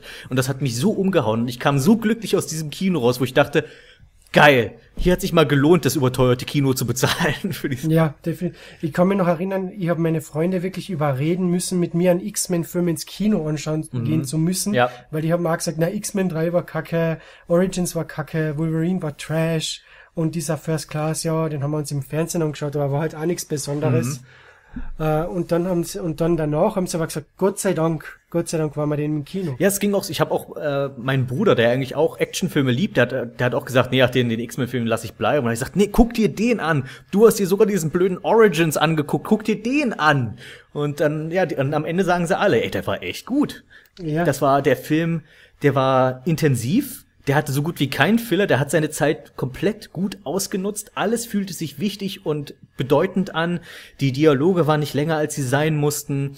Die haben auch viele, viele Klischees, sag ich mal, die man ansonsten in so Zeitreisenfilmen hat. Hat man einfach gesagt, scheiß drauf, lass mal bleiben. Also mhm. dieses, was war einer der, was ich schon beim Film gucken sehr, sehr, sehr mochte, war, dass wir uns nicht den halben Film damit aufhalten, dass Wolverine Professor X überzeugen muss, dass er aus der Zukunft kommt weil das, ja. das würden viele andere Filme an der Stelle machen, sondern dass einfach gesagt wird, hey, ich kenne dich und ich erzähle dir Sachen, die du noch niemandem erzählt hast, überzeug dich das und dann holy shit, der Typ kommt aus der Zukunft und jetzt geht's mit der Handlung weiter. Danke, ja. danke. Total, also total streamlined und die Handlung ist wirklich dahin geflossen. Es hat keine, keine ruhige Minute so auf die Art gegeben, wo du da gedacht hast, wie lange dauert der Dreck noch? Also eben, also ist auch echt die einzigen Kritikpunkte, die ich an dem Film höre, ist, es ist halt nicht wieder Comic. Und da denke ich mir, ist mir doch scheißegal. Ich will, der Film ja. ist gut. Der Film ist super. Ich meine, selbst in der Fernsehserie, wo sie den Stoff adaptiert haben, das ist auch nicht wieder, wieder Comic, aber wenigstens der Film ist wesentlich besser. Und sogar, ich, ich bin sogar nicht mal sauer über diese gestellte Erklärung, warum wir Wolverine in die Vergangenheit schicken müssen. Ich meine, ich verstehe den Grund, weil halt Wolverine ist der beliebteste, also schicken wir ihn in Ja. die Vergangenheit, sondern dass man sagt, nee, aber niemand anders als Wolverine kann das. Wie auch immer das Sinn ergibt. Also mit, also hat, hat Wolverine auch für seine geistigen Kräfte Selbstheilungskräfte. Das ist halt ein bisschen komisch, dass er dann Amnesie hatte, aber hey. Null Probleme. Aber Etwa- meinetwegen, schick mir Wolverine in die Vergangenheit, ich mag Wolverine. Und, äh, und dann hast du Aber etwas, was mich halt stört, ist, dass er da wieder die normalen Klingen hat. In der, stimmt, in der Vergangenheit. In der Ach, in der, Zukunft ja, hat stimmt, ja, das hat mir vorhin gesagt, dass, äh, dass man das Ja. einfach ignoriert, äh, den, den, den Japan-Film. Ja. Das deswegen, Irgendwie schade. ja, meinetwegen, also, das sind, also bei all die Kontinuitätsproblemen bisher sind Wolverines Clown das, was mich wirklich am allerwenigsten stört. Bei, Und wieder einmal kann man sagen, dass Halle Berry im Film verbraucht war. Total umsonst. ja, warum war die da? Also, warum wurde die bezahlt, um da zu sein? Ja, ursprünglich sollte ja Halle Berry eine größere Rolle haben. Wie immer, aber die will Äh, keiner. Nein, nein, nein. Äh, in dem Film, es sollte dann eben auch dieses, äh, diese Liebesgeschichte mit Wolverine angeteased werden, die eben auch in der Days of Future Past Comic, äh, Adapt äh, Comic der Fall war. Mhm. Okay. Das Problem war dann aber, dass Halle Berry zu der Zeit schwanger geworden ist Hm. und eben auch schon einen Babybauch gehabt hat. Und dann hat sie keine großartigen äh, Action-Szenen machen können. Und dann alles, was man halt machen hat können mit ihr, war diese Gesprächsszenen ein paar und dann, ja, man muss ja mal kurz in der, in der, in der Luft herumwirbeln und das war's halt, weil sie muss schon wieder gehen, weil sie hat Babypause vom Schauspielern. Und den Bauch, den, den retuschieren wir halt dann weg. Oh, herrlich. Das wusste ich nicht. Das sind alles so diese schönen, das, deswegen habe ich dich gerne als Gast. Da kriegt man solche netten, solche netten Fun Facts immer noch mit dazu. Ja, Halle Berry war, wo ich, ich, als sie in den Film kam, dachte ich, hau ab, du versaust mir diesen Film nicht. Aber die Rolle ist so gering, das war quasi X-Men 1 Halle Berry. Also, ich Ja. bin halt nur, ich stehe halt nur hier so mit da. Das, ich, ich versuche keine größere Rolle zu haben. Ich, ich halte keine Dialoge, die die die äh, kleine Parappas am Ende sauer machen. Äh, ist halt okay, meinetwegen. Aber die anderen X-Men, ich mochte zum Beispiel, dass man die die die kleine Asiatin schon bei Wolverine eingeführt hat und dass, dass man da gesagt hat, die kann die Tode von anderen Leuten vorhersehen und das nutzen wir in der Zukunft, um unseren eigenen Tod irgendwie zu entgehen durch Zeitreisenspielchen. Also, dass man diese, diese, diese, diese Truppe teils schon eingeführt hat. Ich fand auch toll, dass man alle Schauspieler wieder gekriegt hat.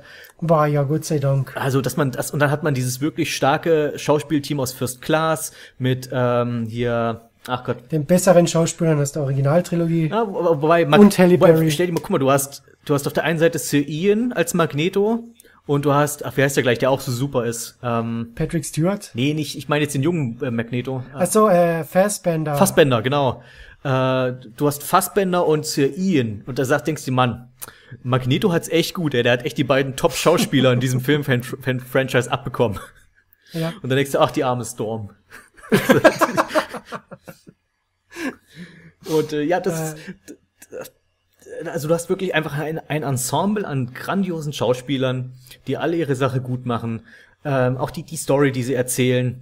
Ich finde sogar, man hätte mit der Story ein bisschen, sogar ein bisschen mehr in die Tiefe gehen können mit diesem, was mir, was mir ein bisschen gefehlt hat, war die Motivation von dem Bösewicht. Trask, Ja, von dem Trask, warum er die Mutanten so hasst oder wie auch immer. Naja, man muss leider denken, es war zu der Zeit, also nach der Kuba-Krise, wo in Amerika eben auch diese extremliche, äh, die Probleme mit der schwarzen Bevölkerung, ich glaube, war das. Und ich glaube, das hat dann eben Brian Singer etwas auf die Mutanten projiziert, dass man da eben an, Entschuldigung, dass ich sage, einen Zwerg gehabt hat, Ja. der eben Mutanten gehasst hat.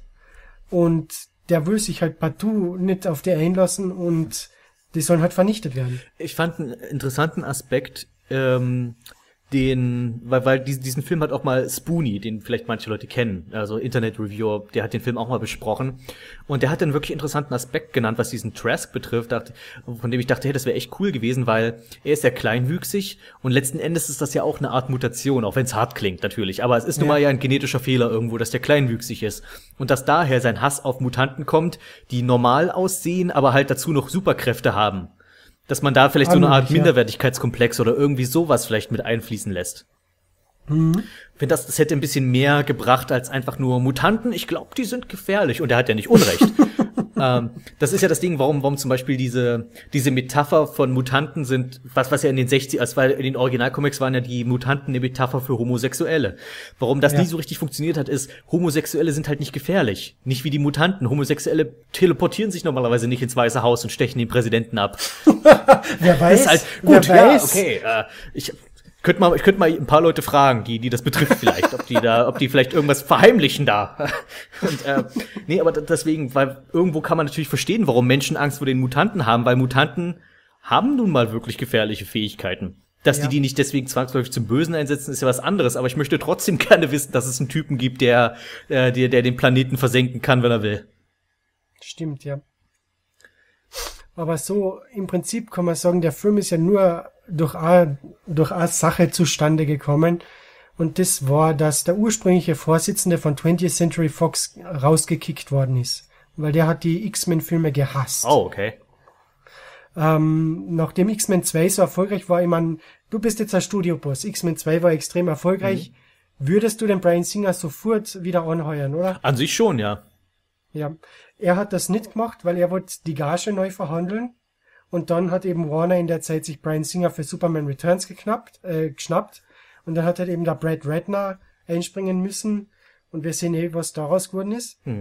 Und ein ganz großes Veto, was er immer eingelegt hat, ja, äh, X-Men-Filme, sie dürfen diesen komischen Alien Apocalypse nicht haben und diese großen Roboter, ja, niemand glaubt, dass es riesige Roboter in Filmen gibt, Transformers, äh, und vieles mehr und dadurch, hat- das hat eben den Filmen sehr geschadet und das merkt man an Origins, weil er wollte unbedingt diesen X-Men Origins Film für Wolverine haben, weil er hat gesagt, ja, X-Men funktioniert nur mit Wolverine. Und dann war First Class so erfolgreich. Und das ist dann, dann hat eben gezeigt, ja, er, er hat doch nicht so recht, wie alle gedacht Ja. haben. Und dann ist er rausgekickt. Ich meine, ich kann die Denke verstehen, weil ich würde jetzt auch spontan auch sagen, ja, wenn du an X-Men denkst, klar, Wolverine muss vorne aufs Poster, ist der populärste. Und B, die Sentinels, also wenn man jetzt gerade an die jetzt aus der TV-Serie denkt, die nimmt kein Mensch ernst. Und äh, was, was Days of Future Past gezeigt hat, Marc, du kannst die Sentinels echt, echt erschreckend und unheimlich machen. Du musst sie halt nur nicht lila anmalen. Das ist halt lila und pink ist nicht die beste Farbe für Riesenroboter. Aber halt Ja. die, diese Idee, die Sentinels so zu machen, dass sie sich quasi jedem Mutanten anpassen, dass die wirklich, und auch was mir, was mir so aufgefallen ist, ist der Gewaltgrad in dem Film. Das ist mit Abstand der gewalttätigste X-Men-Film von allen. Ja. Und ich bin jetzt nicht jemand, der sagt, Superheldenfilme müssen immer super ernst sein oder sowas, aber das hat dem Film schon geholfen, das auch irgendwie zu differenzieren von allen vorherigen, sagen, das ist jetzt hier die Comic-Verfilmung, bei der wir Hardcore sind. Da wir, hier Ja. werden, hier werden Köpfe abgebrochen, hier werden Genicke gebrochen, hier werden Köpfe weggeschossen. Wirklich wahnsinnig brutal, dieser, dieser Film. Wobei man hier natürlich dann auch Mutanten gewählt hat, die immer in irgendeiner verwandelten Form sind, wenn sie sterben. Ja, Gott sei Und das war wieder was Positives, was mir eben extrem gut gefallen hat, und zwar Iceman. Ja. Hat sich komplett in Eis verwandelt und hat dann diese Eisrutsche gemacht. Ja, ja, So stimmt. wie in Spider-Man and His Amazing Friends. Das habe ich geliebt. Spider-Man so and his amazing friends. Iceman, Firestar. Aber auf das habe ich gewartet. In jedem X-Men-Film habe ich darauf gewartet, dass er irgendwann so eine Rutsche macht und runterrutscht und dabei seinen Eisträumer und dann gleich am Anfang von Days of Future Past ja. und rutscht da und friert den Sentinel ein. Aber Die Kämpfe, helfen- die Kämpfe alle super.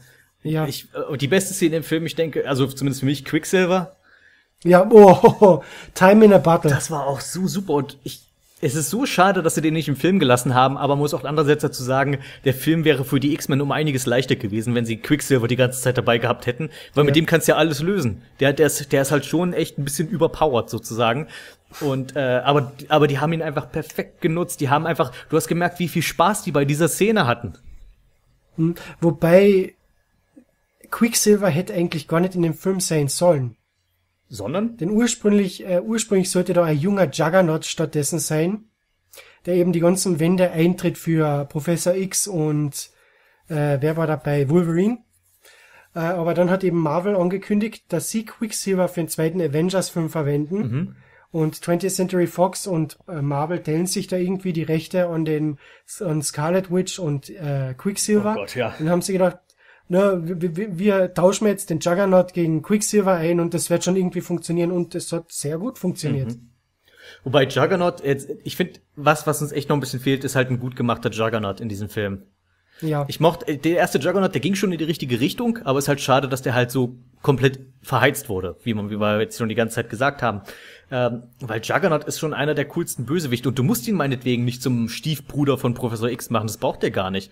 Ich will einfach nur einen Riesentypen mit einem riesigen Helm, der Sachen kaputt haut und, Ja. und einen guten Endkampf sozusagen bietet gegen einen der X-Men, für die man sich am Ende auch noch interessiert vielleicht. Genau. was, was wir quasi jetzt eigentlich noch, was wir jetzt eigentlich am Ende noch kurz diskutieren müssen, ist, ist das Ende von X-Men Days of Future Past jetzt als Neustart des Franchise zu sehen oder ein Abschied mit Happy End? Also wir verabschieden uns jetzt von den ganzen alten Charakteren und alle weiteren X Filme im X-Men-Universum Start machen jetzt irgendwas anderes. Also ich denke, es war wirklich, der Film war dazu da, das ganze Franchise noch einmal zu ehren. Mhm. Also wie es gestartet ist mit äh, Patrick Stewart, McKellen äh, und Mhm. so weiter. Und geben wir ihnen noch ein, ein gutes Ende, nachdem X-Men 3 ja so kacke war. Ja, und da vor allem ist auch das einfach so, die Filme wurden auch in gewissermaßen auch, was charakteremäßig angeht, auch irgendwie so traurig, weil es waren auch einfach so viele tot und alles war so düster und bedrückend und Genau. es, man hat so das Gefühl, die haben sich das gute Ende verdient. Ja. Und dann geben wir ihnen einfach noch ein schönes Happy Ending, in der alle, in dem alle leben und alle sind happy und es ist richtig cool. Und der neue X-Men-Cast, der wird halt jetzt für die Zukunft übernehmen. Und jetzt haben wir im Prinzip heimlich ein Reboot gemacht, ohne wirklich ein Reboot zu Ja, machen. jetzt kannst du quasi, jetzt sind wir quasi wieder am Ende von X-Men 1 und wir können noch mal, können noch mal neu anfangen. Ja, man kann die Phoenix-Saga endlich einmal gut umsetzen. Und das ist, jetzt, Zum ist jetzt die Frage, sehen wir halt dann eben noch mal die ganzen Schauspieler noch mal wieder oder so weiter. Aber es ist halt, du, du merkst halt, das Ende sollte war halt wirklich so wie, hey, vergesst die ganzen fünf Filme, die jetzt vorher kamen, alles nicht passiert. Hier geht's jetzt weiter mit all den X-Men, die ihr wirklich mögt und und die macht und, und Cyclops stirbt nicht gleich in den ersten fünf Minuten. Vers versprochen, Ehrenwort. Ja, es wird, also es ist wirklich, es wird interessant zu sehen, was sie in der Zukunft mit dem ganzen Franchise machen. Äh, weil nach Zukunft ist Vergangenheit, ich bin positiv, es ist das erste Mal, dass ich sage, ich bin wieder positiv dem X-Men-Franchise Ja, dargestellt. das geht mir ganz ähnlich, dass einfach, dass jetzt nach so nach dieser kleinen Talfahrt, die wir vorher gemacht haben, mit kleinen auf wie First Class, schön, hat aber nicht das ganze Franchise gerettet. Days of Future Past, Zukunft ist Vergangenheit. Das war echt so ein bisschen, hier hat man einfach so viel richtig gemacht und das, das verdanken wir echt dem Brian Singer. Genau. Brian Singer hat wirklich das, das Franchise aus der Versenkung gerettet. Mehr kann man dazu eigentlich nicht sagen. Gut. In diesem Sinne danke ich dafür für deine Zeit heute mal wieder. Wir hatten ein, haben ein Oh. langes Gespräch geführt, ähm, aber wir hatten noch viel zu erzählen und ich, ich denke, dass ja, äh, ich bin positiv gesonnen, wie es mit X-Men weitergeht. Und damit leite ich zu einem kleinen Ausblick auf eine wunderbare neue Folge der Teenage Mutant Ninja Turtles Serie ein, welche 2012 von Nickelodeon gestartet wurde. Zur Serie allgemein sei gesagt, dass sie technisch auf CGI basiert und sich mit vielen Elementen am gleichnamigen Comic von Kevin Eastman und Peter Laird orientiert. Die Folge, über die ich nun sprechen möchte, heißt Transdimensional Turtles und ist bisher noch nicht auf Deutsch erschienen, da sie zur vierten Staffel gehört. Ich muss erwähnen, dass ich mir schon allein für diese Folge auf jeden Fall die DVD-Box holen werde, sobald sie bei uns erscheint, weil es einfach der Wahnsinn ist, wie die Macher es geschafft haben, eine einzelne Episode so grandios zu füllen und auf die Fanherzen zuzuschneiden. Die Besonderheit, welche Transdimensional Turtles so auszeichnet, ist, dass wir es hier mit einem absolut gelungenen Crossover der 1987er mit den CGI Turtles zu tun haben. Doch damit nicht genug. Die ganze Episode fühlt sich wie ein ganz schnell geschnittener Film an. Es passieren sehr viele, teils auch wirklich emotionale Dinge darin, dass man gar nicht glaubt, was alles in eine kurze Zeit von 22 Minuten passt. Die Handlung dreht sich darum, dass die Turtles der 2012er Serie von den Turtles der alten Serie in die Cartoon-Dimension von 1987 transportiert oder eher, naja, entführt werden, da diese Hilfe dabei benötigen, Crank zu stoppen. Dieser wiederum versucht mit einer sinnlos komplizierten Technologie gleich mehrere Dimensionen der Turtles zu zerstören. Und das passt auch dazu, wie der alte Crank eben drauf war. Da ich möglichst Spoiler vermeiden möchte, ist nur zu sagen, dass wir hierbei einige sehr interessante Twists erleben werden und dass sich einige Dinge, naja, an den Crossover-Film der 2003er Serie anlehnen, ohne dessen Inhalte direkt zu imitieren. Zudem ist erfrischend, die 1987er Turtles so zu erleben, wie sie sind, da wir wissen, dass bei Turtles Forever, also so hieß der andere Crossover-Film, die größte Kritik den verfälschten Charakteren der alten Turtles galt. Einen kleinen Kritikpunkt habe ich allerdings. Die Cartoon-Dimension hat leider sehr wenige Details und die Animationen, die wirken teilweise sogar hakliger als die der 1987er Originalserie. Also ich denke, dass dies vielleicht auch wirklich an den fehlenden Erfahrungen des CGI-Teams mit gezeichneten Trickfilmen liegt. Ich weiß nicht, dass, ob es so ist. Ich denke, dass es so ist. Anders kann ich mir diese flache Animation leider nicht erklären. Das allerdings nur am Rande. Insgesamt haben wir es hier mit einer gelungenen Umsetzung des CGI-Cartoon-Crossovers zu tun, welche ich tatsächlich um Mengen im Vergleich zu Turtles Forever bevorzuge. Videospiele und Literatur sind ja nun zwei Dinge, die nicht zwangsläufig zusammengehen, weil es auch einfach zwei sehr unterschiedliche Medien sind.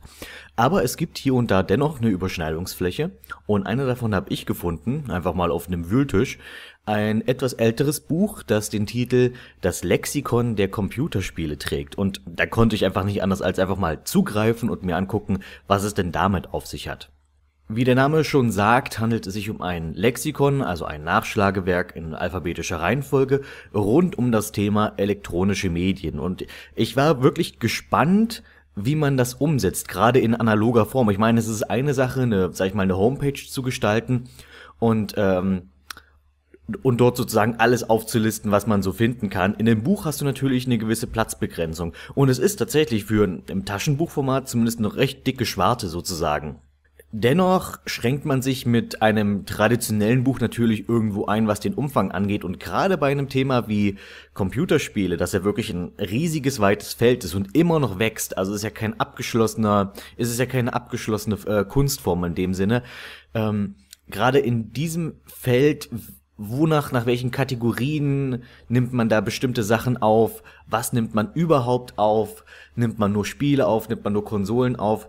Das hat mich sehr interessiert, deswegen habe ich zugegriffen und ich habe mich um vier Euro erleichtert, denn das kann ich schon vorwegnehmen, wen das Thema interessiert. Man kann dieses Buch auch noch im Internet ziemlich leicht bekommen, wenn man sich ein bisschen umsieht und es kostet normalerweise zwischen drei und fünf Euro, ist also nicht so, dass man davon arm wird.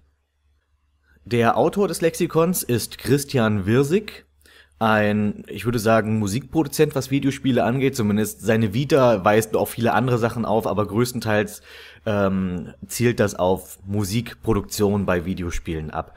Und das Lexikon stammt aus dem Jahr 2003, auch das sollte man nicht vergessen. Was das Lexikon eigentlich will, das kann man direkt im Vorwort nachlesen. Und zwar möchte es ein Nachschlagewerk bieten für eine neue Medienform, die bis dato gerade im Jahr 2003 einfach noch nicht ernsthaft behandelt wurde. Es gab einfach niemanden, der sich zumindest so, ich sage jetzt mal hochgegriffen, wissenschaftlich mit dieser neuen Form auseinandersetzen möchte. Und daher denke ich, dass so ein Lexikon schon mal ein Schritt in die richtige Richtung ist. Ob das nun gelungen ist oder nicht, sei mal dahingestellt. Aber ich finde, es ist erstmal ein erster wichtiger Schritt gewesen, um das Bewusstsein zu schaffen, dass wir hier mehr haben als, keine Ahnung, einfach als ein neues Spielzeug für Kinder im Wesentlichen, auch wenn das natürlich auch diese Funktion erfüllen, miterfüllen kann. Aus diesem Grund finde ich es ziemlich gut, dass das Lexikon im Vorwort erstmal damit einsteigt, mit einem kurzen Abriss über die Geschichte der, äh, der Computer- und Videospiele. Dass es damit anfängt zu sagen, hey, Menschen haben schon immer gespielt, das kann man zurückverfolgen bis ins alte Rom und zu den, äh, also zu, zu den Gladiatoren-Spielen, auch wenn das natürlich vielleicht ähm, moralisch ein bisschen fragwürdiger war, diese ganze Geschichte, aber auch meinetwegen äh, Spiele, die die alten Babyloner schon kannten und so weiter und wie sich das entwickelt hat über den Laufe der Zeit, Gewaltdiskussionen in den 80ern und 90ern zum Thema Videospiele, die Suchtdiskussion, alles das kurz angerissen und wo stehen wir heute? Und wenn wir jetzt zurückblicken auf diese Geschichte der Videospiele, was sind da wichtige Einträge, die in so ein Lexikon gehören? Es schränkt auch gleich am Anfang ein, was ich auch für eine sinnvolle Sache halte. Und zwar sagt es direkt, wir möchten uns in diesem Lexikon hauptsächlich, und wie der Name schon sagt, auf Computerspiele berufen. Und Konsolen werden eher am Rande behandelt. Das heißt, es geht tatsächlich in erster Linie um PC-Spiele, um Amiga-Spiele, um so einen ganzen Kram.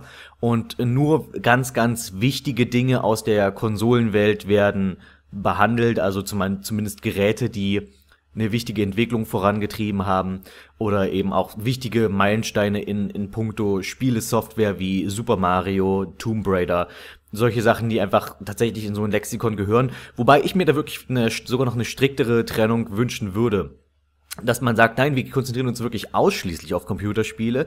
Wir erwähnen Nintendo nur da, wo es erwähnenswert ist, aber Nintendo kriegt keinen eigenen Eintrag, sondern es kriegt meinetwegen eine Fußnote oder sowas, wenn wir in einem Artikel uns irgendwie auf Zelda berufen müssen, dann gibt's eine Fußnote für Zelda, aber Zelda kriegt keinen eigenen Eintrag. Das wäre mir tatsächlich sogar lieber gewesen, um das Ganze ein bisschen, naja, sag ich mal, noch sauberer zu kategorisieren, um das ganze Thema nicht ganz so schwammig zu machen.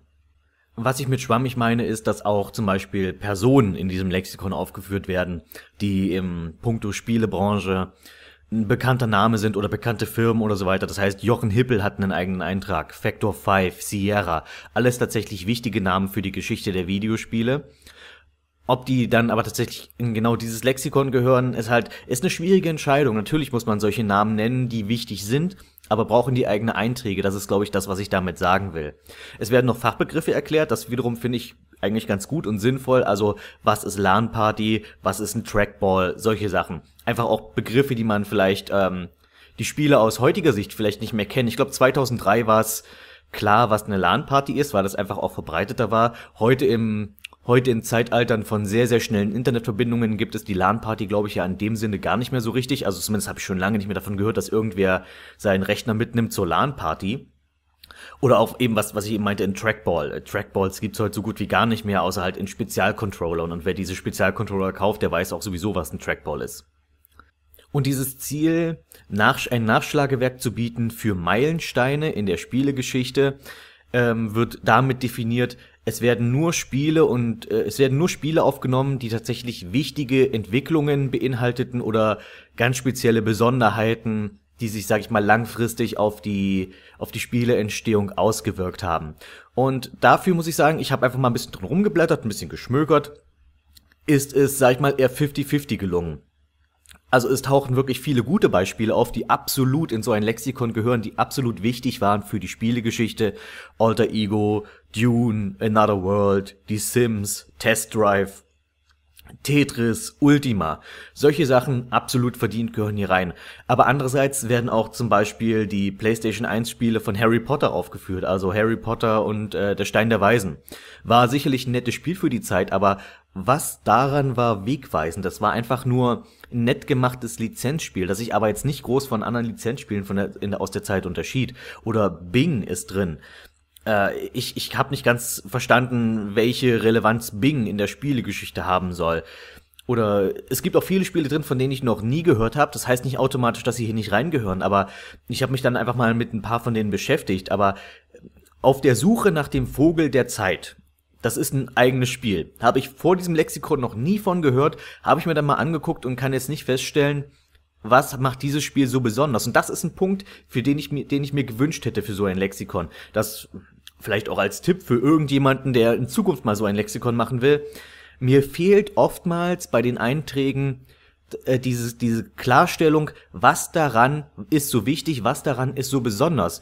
Viele dieser Einträge, in denen wird nur erklärt, was es mit diesem Spiel auf sich hat dass es das gibt, von wem das ist und was darin passiert. Aber was genau daran, was, was daran verdient den Eintrag in einem Lexikon? Das hat mir ganz, ganz oft gefehlt. Das merkt man dann auch bei Spielen, deren Bedeutung man von im Jahr 2003 eigentlich noch gar nicht absehen konnte. Es ist natürlich schwierig, weil immer wieder neue Spiele rauskommen und dann ist es muss man natürlich immer darüber diskutieren, ist dieses neue Spiel würdig in so ein Lexikon aufgenommen zu werden, ist es wichtig genug. Das kannst du aber natürlich nur rückblickend wirklich äh, betrachten. Im Jahr 1996 meinetwegen hättest du da ein Lexikon rausgebracht, wäre es vielleicht etwas verfrüht gewesen, schon Mario 64 aufzunehmen drin. Heute gehört es absolut in so ein Lexikon. Aber das wissen wir erst, weil wir gesehen haben, welchen Einfluss das nachfolgend auf die Spieleindustrie hatte. Zum Beispiel führt jetzt hier in diesem Lexikon Black and White aufgeführt. Black and White war eine große Nummer, als es rauskam zu der Zeit. Das war aber, aber 2003, ja, da konnte man das vielleicht so sehen wie, oh ja, das wird großen Einfluss haben auf die Spielindustrie. Hat es aber letztlich gar nicht. Oder gibt es irgendwelche Elemente aus Black and White, die wir heute standardmäßig in, in irgendwie äh, Aufbauspielen oder so, was auch immer haben? Nein, Black and White war damals ein interessantes Experiment. Das war wieder so ein typischer Peter Molyneux, das Ganze. Also es klang im Vorfeld immer viel, viel ambitionierter, als letzten Endes die Umsetzung äh, ergab. Das heißt, würde ich heute so ein Lexikon rausbringen, würde ich Black and White vermutlich rausschmeißen.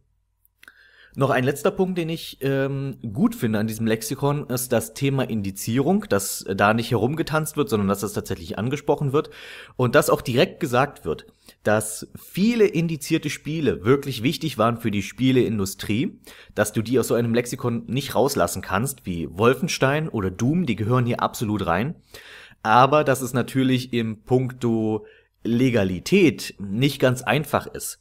Weil denn eigentlich darfst du diese Spiele in so einem Buch gar nicht nennen. Äh, denn es muss, denn das könnte dann wiederum als Werbung gewertet werden. Das wird, deswegen wird wirklich am Anfang ganz klar gesagt, die Spiele kann man nicht auslassen, aber ich möchte auch sagen, dass ich nicht für diese Spiele werben möchte. Und es ist, klingt wirklich so ein bisschen hoffnungsvoll wie, bitte verklagt mich nicht, dass ich hier drin Doom erwähnt habe und dass Doom einen eigenen Eintrag hat. Und ich bin der Ansicht, es ist sogar richtig gut gelungen, das relativ wertfrei äh, unterzubringen, dass gesagt wird, ja, Doom hat das den und den und den Einfluss gehabt und wir müssten das nennen. Ohne zu sagen, Doom ist der beste Ego-Shooter aller Zeiten, kauft euch den unbedingt. In diesem Sinne hoffe ich, dass ihr jetzt zumindest wisst, warum ich denke, dass man das in Radio Zuckerbude mal besprechen sollte, auch solche Themen.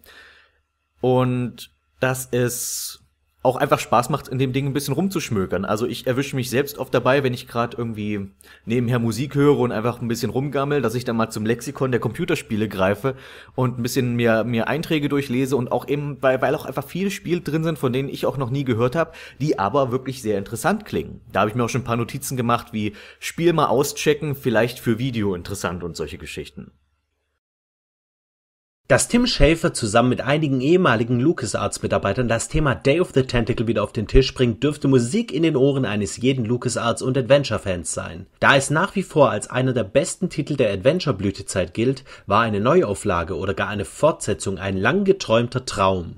Und dieser Traum sollte vor circa einem Jahr wahr werden. Day of the Tentacle Remastered wurde angekündigt. Doch war es ein schöner Traum oder gab es ein böses Erwachen?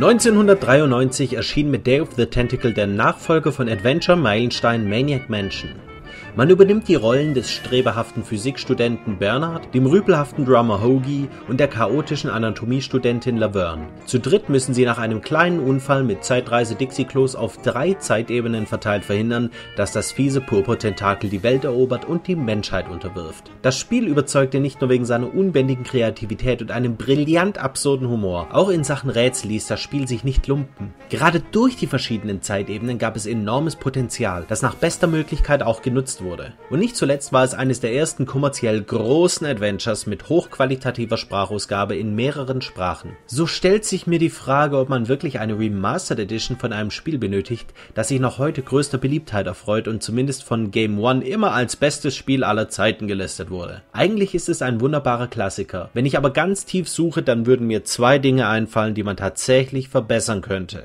Zum einen die eben erwähnte Sprachausgabe. Während die englischen Originalsprecher noch ganz passabel sind, wirken die Deutschen doch recht platt und amateurhaft. Sie nuscheln, haben Dialekte und bringen oft die Pointen total mies rüber. Meine Pony Express Briefmarken. Du hast meine Pony Express Marken ruiniert. Meine Pony Express Marken. Meine Pony Express Marken. Zum anderen ist das Spiel sehr kurz. Und was fehlt, sind kleine Knobeleien, ähnlich dem Gator Golf aus Sam Max, der Piratensimulation aus Monkey Island 3 und so weiter. Das Zeitreiseszenario bietet schon viel Potenzial und dieses wurde gut genutzt, aber vielleicht nicht ausreichend.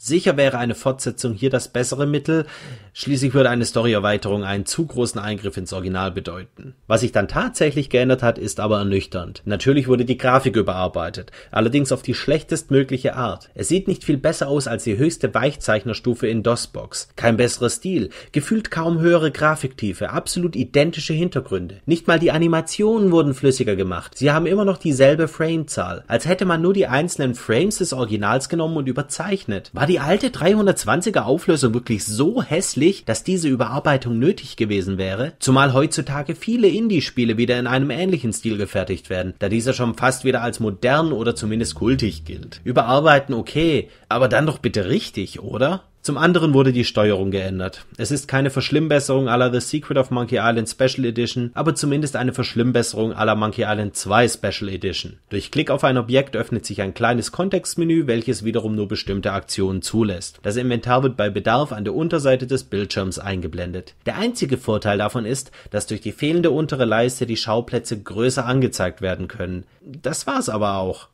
Gut, ich bin die alte Steuerung mit Werbenleiste gewöhnt und rein objektiv kann ich nicht sagen, dass die neue Steuerung schlechter wäre, aber weder verbessert sie das Spielerlebnis, noch merzt sie ein Manko des Originals aus. Zusätzlich gibt's natürlich wieder Concept Arts und Audiokommentare der Entwickler. Zugegeben ein nettes Gimmick. Meine zwei Hauptkritikpunkte Umfang und Sprachausgabe wurden aber null, nada, niente, gar nichts, absolut zero angefasst, geschweige denn verbessert. So ist Day of the Tentacle Remastered das Remake eines Spiels, welches kaum Verbesserung benötigt hatte, und dann wurde es noch nicht mal wirklich verbessert. Wer das Original nicht kennt, kann es sich ruhig holen und wird sicher seinen Spaß damit haben. Es ist definitiv kein schlechtes Spiel. Ich verstehe nur den Sinn nicht wirklich. In meinen Augen wurde die Cash kaum mal wieder gemolken.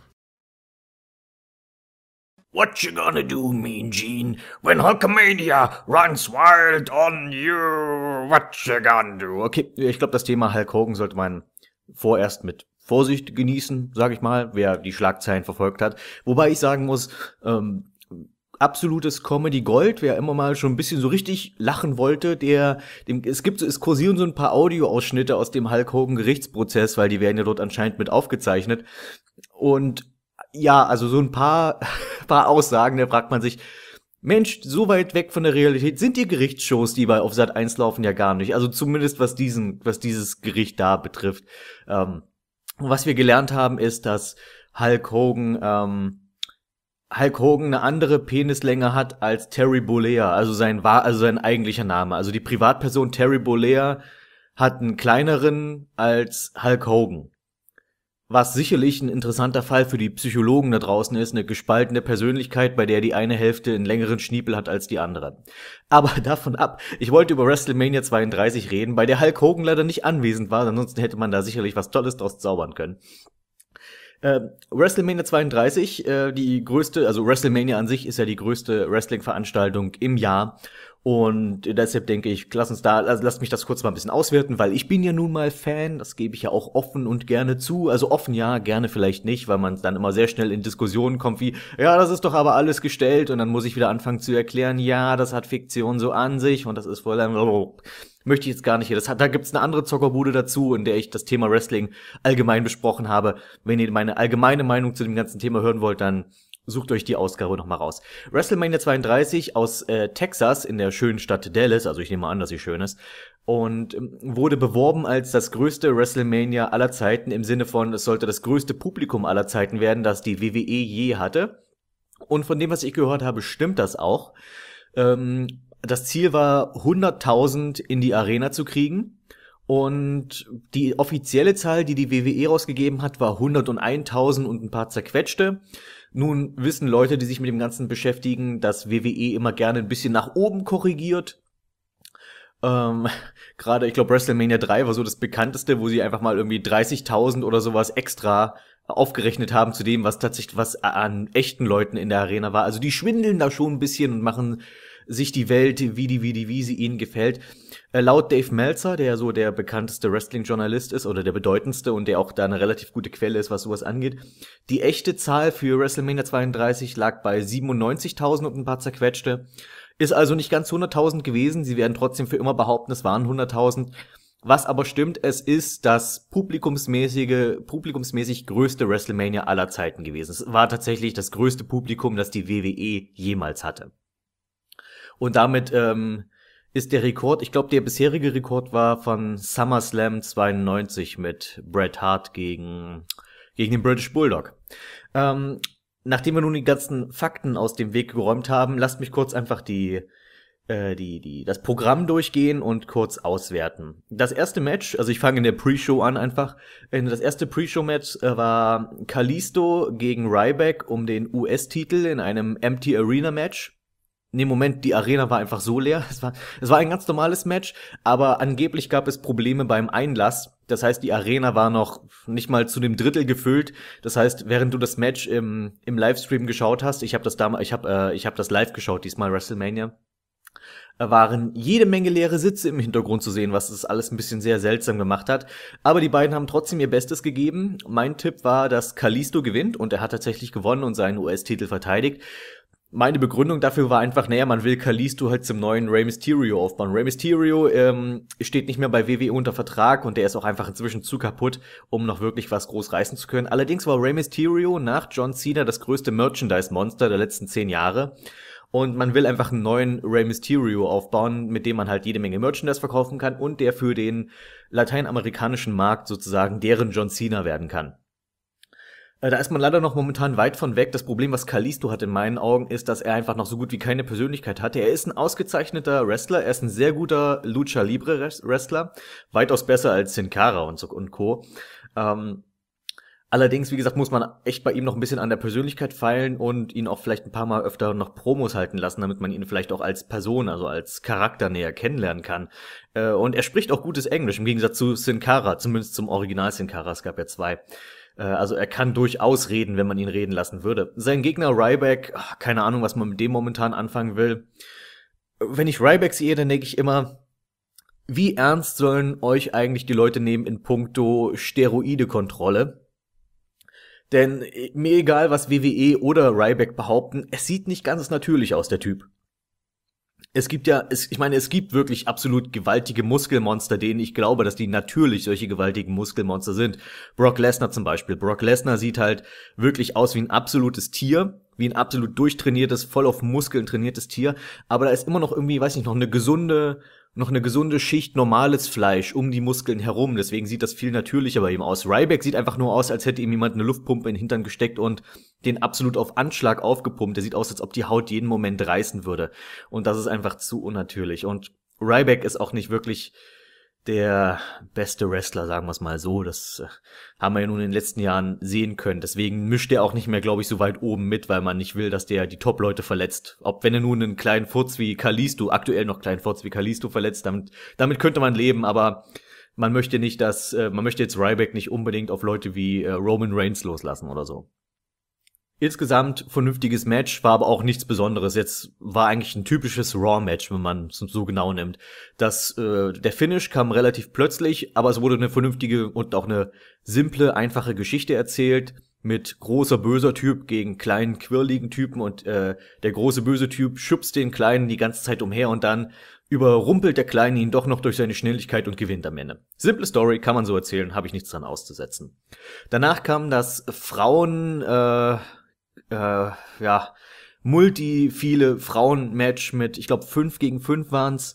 Ich möchte jetzt nicht alle aufzählen, die beteiligt waren. Das ist auch eigentlich wirklich irrelevant. Es war einfach nur Team Total Divas gegen Team die anderen. Also alle anderen Frauen, die sonst nichts zu tun hatten an dem Abend. Mein Tipp war, to Team Total Divas gewinnt und die haben auch gewonnen, was einfach daran liegt, dass die Eva Marie im Team hatten und ich habe so das Gefühl, dass man Eva Marie in Zukunft aufbauen will. Äh, viel Spaß damit. Ist jetzt.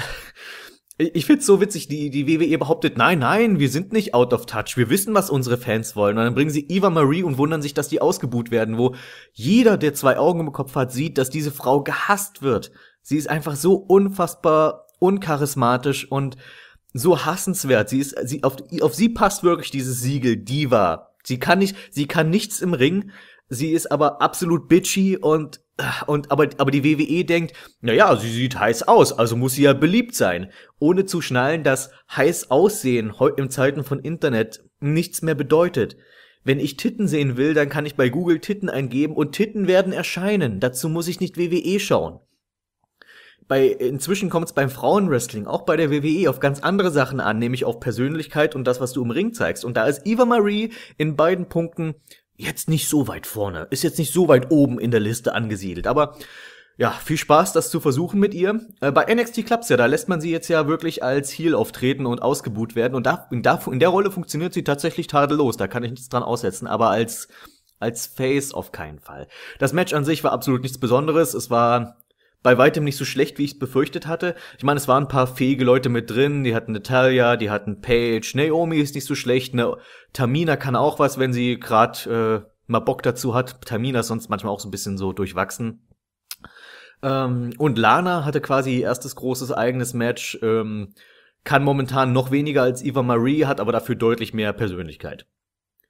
Danach gab es ein Segment, ähm, das ich für wirklich gut und sehr sehr lobenswert halte. Man hat Lita, eine Dame, die in den späten 90ern, frühen 2000ern gerestelt hat, auftreten lassen und einen neuen Frauentitel äh, präsentieren lassen. Und der heißt tatsächlich Women's Title. Das heißt, ja, das dämliche Wort Diva ist endlich weg. Jemand hat der WWE mal ein Lexikon geschenkt, und da haben die mal nachgeschlagen, gesehen, oh, das Wort Diva ist ja irgendwie negativ konnotiert. Äh, vielleicht sollten wir unsere weiblichen Wrestler nicht so nennen, sondern weibliche Wrestler sind jetzt auch Superstars, genauso wie die männlichen Wrestler. Und dazu gab es auch endlich einen neuen Titel, weil den alten Titel konnte kein Mensch ernst nehmen. Äh, der der, der Divas-Titel, der bis jetzt verwendet wurde, war ein pinker Schmetterling-Gürtel. Ähm, und der sah einfach absolut bescheuert aus. Und jetzt gibt's endlich einen richtigen Frauentitel, der auch aussieht wie ein echter Titel. Ich persönlich bin vom Design jetzt nicht so angetan, aber es ist auf jeden Fall ein Riesenschritt nach vorne. Es ist einfach eine eine rote Variante des Männertitels im Grunde genommen und damit kann ich durchaus leben. Das ist ein Titel, von dem ich sagen kann, ja, das ist tatsächlich ein Championship-Gürtel. Danach das letzte Match in der Pre-Show, die Dudley Boys gegen die Usos, fand ich, war eins der, ja, eins der Matches, die man sofort vergessen hatte, nachdem man sie gesehen hat. Ich mag die Usos, ich mag die Dudley Boys, aber ich habe das Gefühl, ich habe dieses Match auch schon 100 Millionen Mal gesehen und ähm, und das Publikum hatte auch absolut null Interesse, das hat man gemerkt. Also, die mochten die Dudley Boys ganz gerne, die Usos waren allen Leuten scheißegal. Und das ist auch ein bisschen das Problem bei den Usos. Das sind gute Wrestler, aber die haben auch wiederum keine Persönlichkeit. Ich könnte nicht sagen, was Jimmy Uso von Jay Uso unterscheidet. Das ist zweimal einfach derselbe Wrestler. Es ist, als ob du ein Wrestling-Videospiel nimmst und du erstellst dir einen eigenen Wrestler und kopierst den dann und machst mit dem ein Tag-Team. Und dann hast du zweimal denselben als Tag-Team. Und das sind die Usos im Wesentlichen. Ja, es ist interessant, dass die Zwillinge sind, aber die Besonderheit, dass sie Zwillinge sind, ist einfach schon längst nichts Interessantes mehr. Mir wäre es lieb, wenn man anfangen würde, die beiden ein bisschen erstmal im Moveset zu unterscheiden, weil beide auch noch die, genau die gleichen Moves haben, sie haben den gleichen Finisher. Und dadurch, dass sie Zwillinge sind, sehen sie auch noch identisch aus. Und es ist mir egal, ob einer ein bisschen anders angemalt ist als der andere. Gebt den unterschiedliche Klamotten, und gebt ihm vielleicht unterschiedliche Frisuren, gebt ihm unterschiedliche Moves. Ich möchte Jimmy von Jay unterscheiden können. Es wäre schön, wenn die vielleicht sogar unterschiedliche Persönlichkeiten haben könnten. Das wäre ja mal was.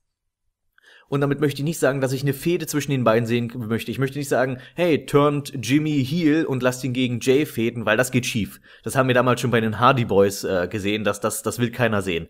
Aber ich möchte trotzdem, aber man konnte die Hardy Boys konnte man trotzdem unterscheiden. Sie hatten unterschiedliche Finisher, das ist schon mal ein guter Anfang. Bei den Usos wird's langsam mal Zeit dafür. Ansonsten, äh, die Usos haben gewonnen. Und in einem Match, das auch so bei Raw oder SmackDown hätte gezeigt werden können, absolut nichts Interessantes und verdient nur in der Pre-Show zu sehen. Dann ging das eigentliche Event los, und zwar mit dem Intercontinental Title Match in einem Leitermatch. Ja, Gimmick auf Gimmick ist immer gut. Ähm, also sprich ein Leitermatch, äh, haufenweise Leute versuchen mit Leitern nach einem Titel zu greifen, der über dem Ring hängt. Äh, an sich ein bewährtes Rezept und dadurch, dass man ja das Money in the Bank Match nicht mehr bei WrestleMania hat, versucht man das jetzt irgendwie durch das Intercontinental Match zu ersetzen. Bin ich allerdings kein großer Fan von, weil wir haben einfach, also zumindest geht's mir so und ich glaube, es geht auch vielen anderen Leuten so. Wir sehen inzwischen so viele Leiter-Matches und so viele krasse Stunts dabei, dass wir irgendwo auch desensibilisiert sind und wenn heutzutage noch jemand extrem hart von der Leiter kracht, dann zieht sich vielleicht bei mir noch ein bisschen zusammen, aber es ist nicht mehr wie früher, wo ich sage, holy shit! Da, die Zeiten sind einfach vorbei. Deswegen weiß ich nicht, wie sinnvoll das ist, noch solche Spektakel anzurichten. Und also ich sag mal, es ist einfach irgendwo eine Grenze erreicht von dem, was man, was Menschen möglich ist, ohne sich dabei umzubringen. Und weil man das nicht mehr toppen kann, wäre jetzt mein Ansatz, dass man das vielleicht durch bessere Storylines ersetzt, aber wir wissen, äh, WWE hat in den letzten paar Jahren so seine Schwierigkeiten damit, gute Storylines zu erzählen, zumindest welche, die Sinn ergeben und die man auch langfristig irgendwie aufbauen kann. Äh, in diesem Match beteiligt waren der Champion Kevin Owens verteidigt gegen The Miz, Sami Zayn, Sin Cara, Stardust, Dolph Ziggler und Zack Ryder. Und da ist es, das ist einfach so ein wunderbares Who is Who des Wer zur Hölle seid ihr eigentlich? Mit Ausnahme von Kevin Owens und Sami Zayn. Das sind die beiden, die relevant sind in diesem Match. Das sind die beiden, die eine Geschichte haben. Und ganz ehrlich, dieses Match wäre hundertmal besser gewesen, wäre es einfach ein Einzelmatch Sami Zayn gegen Kevin Owens gewesen. Und dann schaue ich, weil ich schaue mir an, wer hier alles drin ist. The Miz, absolut irrelevant. Sin Cara, noch irre irrelevanter. Zack Ryder. Zack Ryder ist seit fünf Jahren der Bodensatz der WWE. Der ist knapp vom, jo vom Jobbertum. Du siehst ihn so gut wie nie im Fernsehen und wenn du ihn siehst, dann wird er meistens in zwei Minuten abgefrühstückt. Und der hat auf einmal jetzt ein Titelmatch aus dem Nichts. Und ich weiß, das Problem ist, dass die WWE momentan mit sehr, sehr vielen Verletzungen von eigentlich wichtigen Leuten zu kämpfen hat. Ich meine, wir, äh, deswegen muss man das irgendwie füllen. Aber nein, muss man eigentlich nicht. Dann sagen wir, anstatt dass wir einfach hier so ein blödes Match machen, wo wir versuchen, jeden irgendwie unterzubringen, lass uns doch lieber ein gutes Match äh, konstruieren, anstatt, anstatt irgendwie Ersatzleute für die ganzen Verletzten zu finden. An sich ist mit diesem Match auch nichts verkehrt gewesen. Ich, ich weiß, alles, was ich meine, ist, es hat mich einfach nur nicht mehr insofern beeindruckt, dass ich denke, das habe ich alles schon mal gesehen. Und ähm, ja, es ging eine Viertelstunde das Match, war auch von der Länge her alles okay, ein paar gute Spots gehabt. Äh, Kevin Owens dachte ich an einen Moment, oh mein Gott, der ist tot, aber nein, er ist zum Glück nicht tot. Ansonsten viel von der Leiter gespringe, viele Highspots. Publikum hat es anscheinend gefallen, größtenteils. Aber das, was du gemerkt hast, ist das, was ich auch eben gesagt habe. Wann ist das Publikum wirklich laut geworden in dem Match? Dann, wenn immer, immer dann, wenn Kevin Owens und Sami Zayn aufeinander losgegangen sind, weil das war die Fehde, die die Leute eigentlich sehen wollten. Die ganzen anderen sind so irrelevant. Und dann der eigentlich, also ich habe gedacht, okay, entweder Kevin Owens verteidigt oder Sami Zayn kriegt den Titel, weil das sind die einzigen beiden, die zählen in diesem Match. Und dann kommt der Schocke zum Ende, den ich absolut bis jetzt auch immer noch nicht kapiere, was das eigentlich sollte. Zack Ryder gewinnt den Intercontinental Titel. Vielleicht wollte man einfach die Leute nur überraschen und sagen, okay, wer ist am allerunwahrscheinlichsten hier mit dem Titel rauszumarschieren? Ja, Zack Ryder oder Sin Cara? Ah, ja, nehmen wir mal Zack Ryder, den mögen die Leute ja auch irgendwie, auch wenn er eigentlich der letzte Loser ist.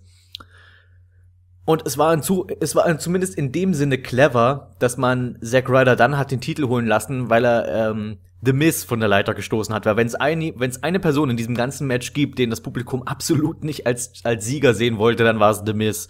Und deswegen war das Publikum, glaube ich, sehr dankbar, dass es dann wenigstens Zack Ryder wurde. Und Zack Ryder lässt sich feiern und ja, es war für ihn sicherlich ein schöner Moment. Ich denke aber nur, Mann, oh Mann, wenn ich mir, wenn ich mal zurückdenke, was die beiden Sekundärtitel, also Intercontinental-Titel und US-Titel letztes Jahr bei WrestleMania für einen Push erhielten, dass man wieder angefangen hat, die wichtig zu machen. Wir erinnern uns zurück an WrestleMania 31. John Cena gewinnt den US-Titel, Daniel Bryan gewinnt den IC-Titel. Und da hast du quasi zwei Top-Leute, die auf einmal Sekundärtitel halten und auf einmal sind diese Sekundärtitel richtig, richtig was wert. Bei Daniel Bryan ist natürlich schade, dass der seine Karriere beenden musste und dass der Plan dort dem Titel wieder Prestige zu verleihen, da dadurch nicht aufgegangen ist. Aber was John Cena letztes Jahr mit dem US-Titel gemacht hat, absolut große Klasse. Meiner Meinung nach John Cenas bestes Jahr bisher überhaupt. Und ich meine, wie lange ist John Cena schon dabei? Seit 2002? Und 2015 hat er plötzlich das beste Jahr seiner Karriere. Und das liegt einfach daran, dass der mit diesem US-Titel so viel angefangen hat. Und nun, ein Jahr später, der US-Titel wird in der Pre-Show ausgefochten in einem Match gegen Ryback und der Intercontinental-Titel wird von Zack Ryder gewonnen. Whoop-di-doo, damit ist all die schöne Arbeit von 2015 wieder dahin. Dann das nächste Match, Chris Jericho gegen AJ Styles. Immerhin ein Match, das eine Story hatte, da bin ich sehr froh. Also es hat einen guten Aufbau gehabt. Man hat seitdem Royal Rumble darauf hinarbeitet, auf diese, auf diese Begegnung. Ich finde auch Chris Jericho ist als Heel einfach so viel besser als Face.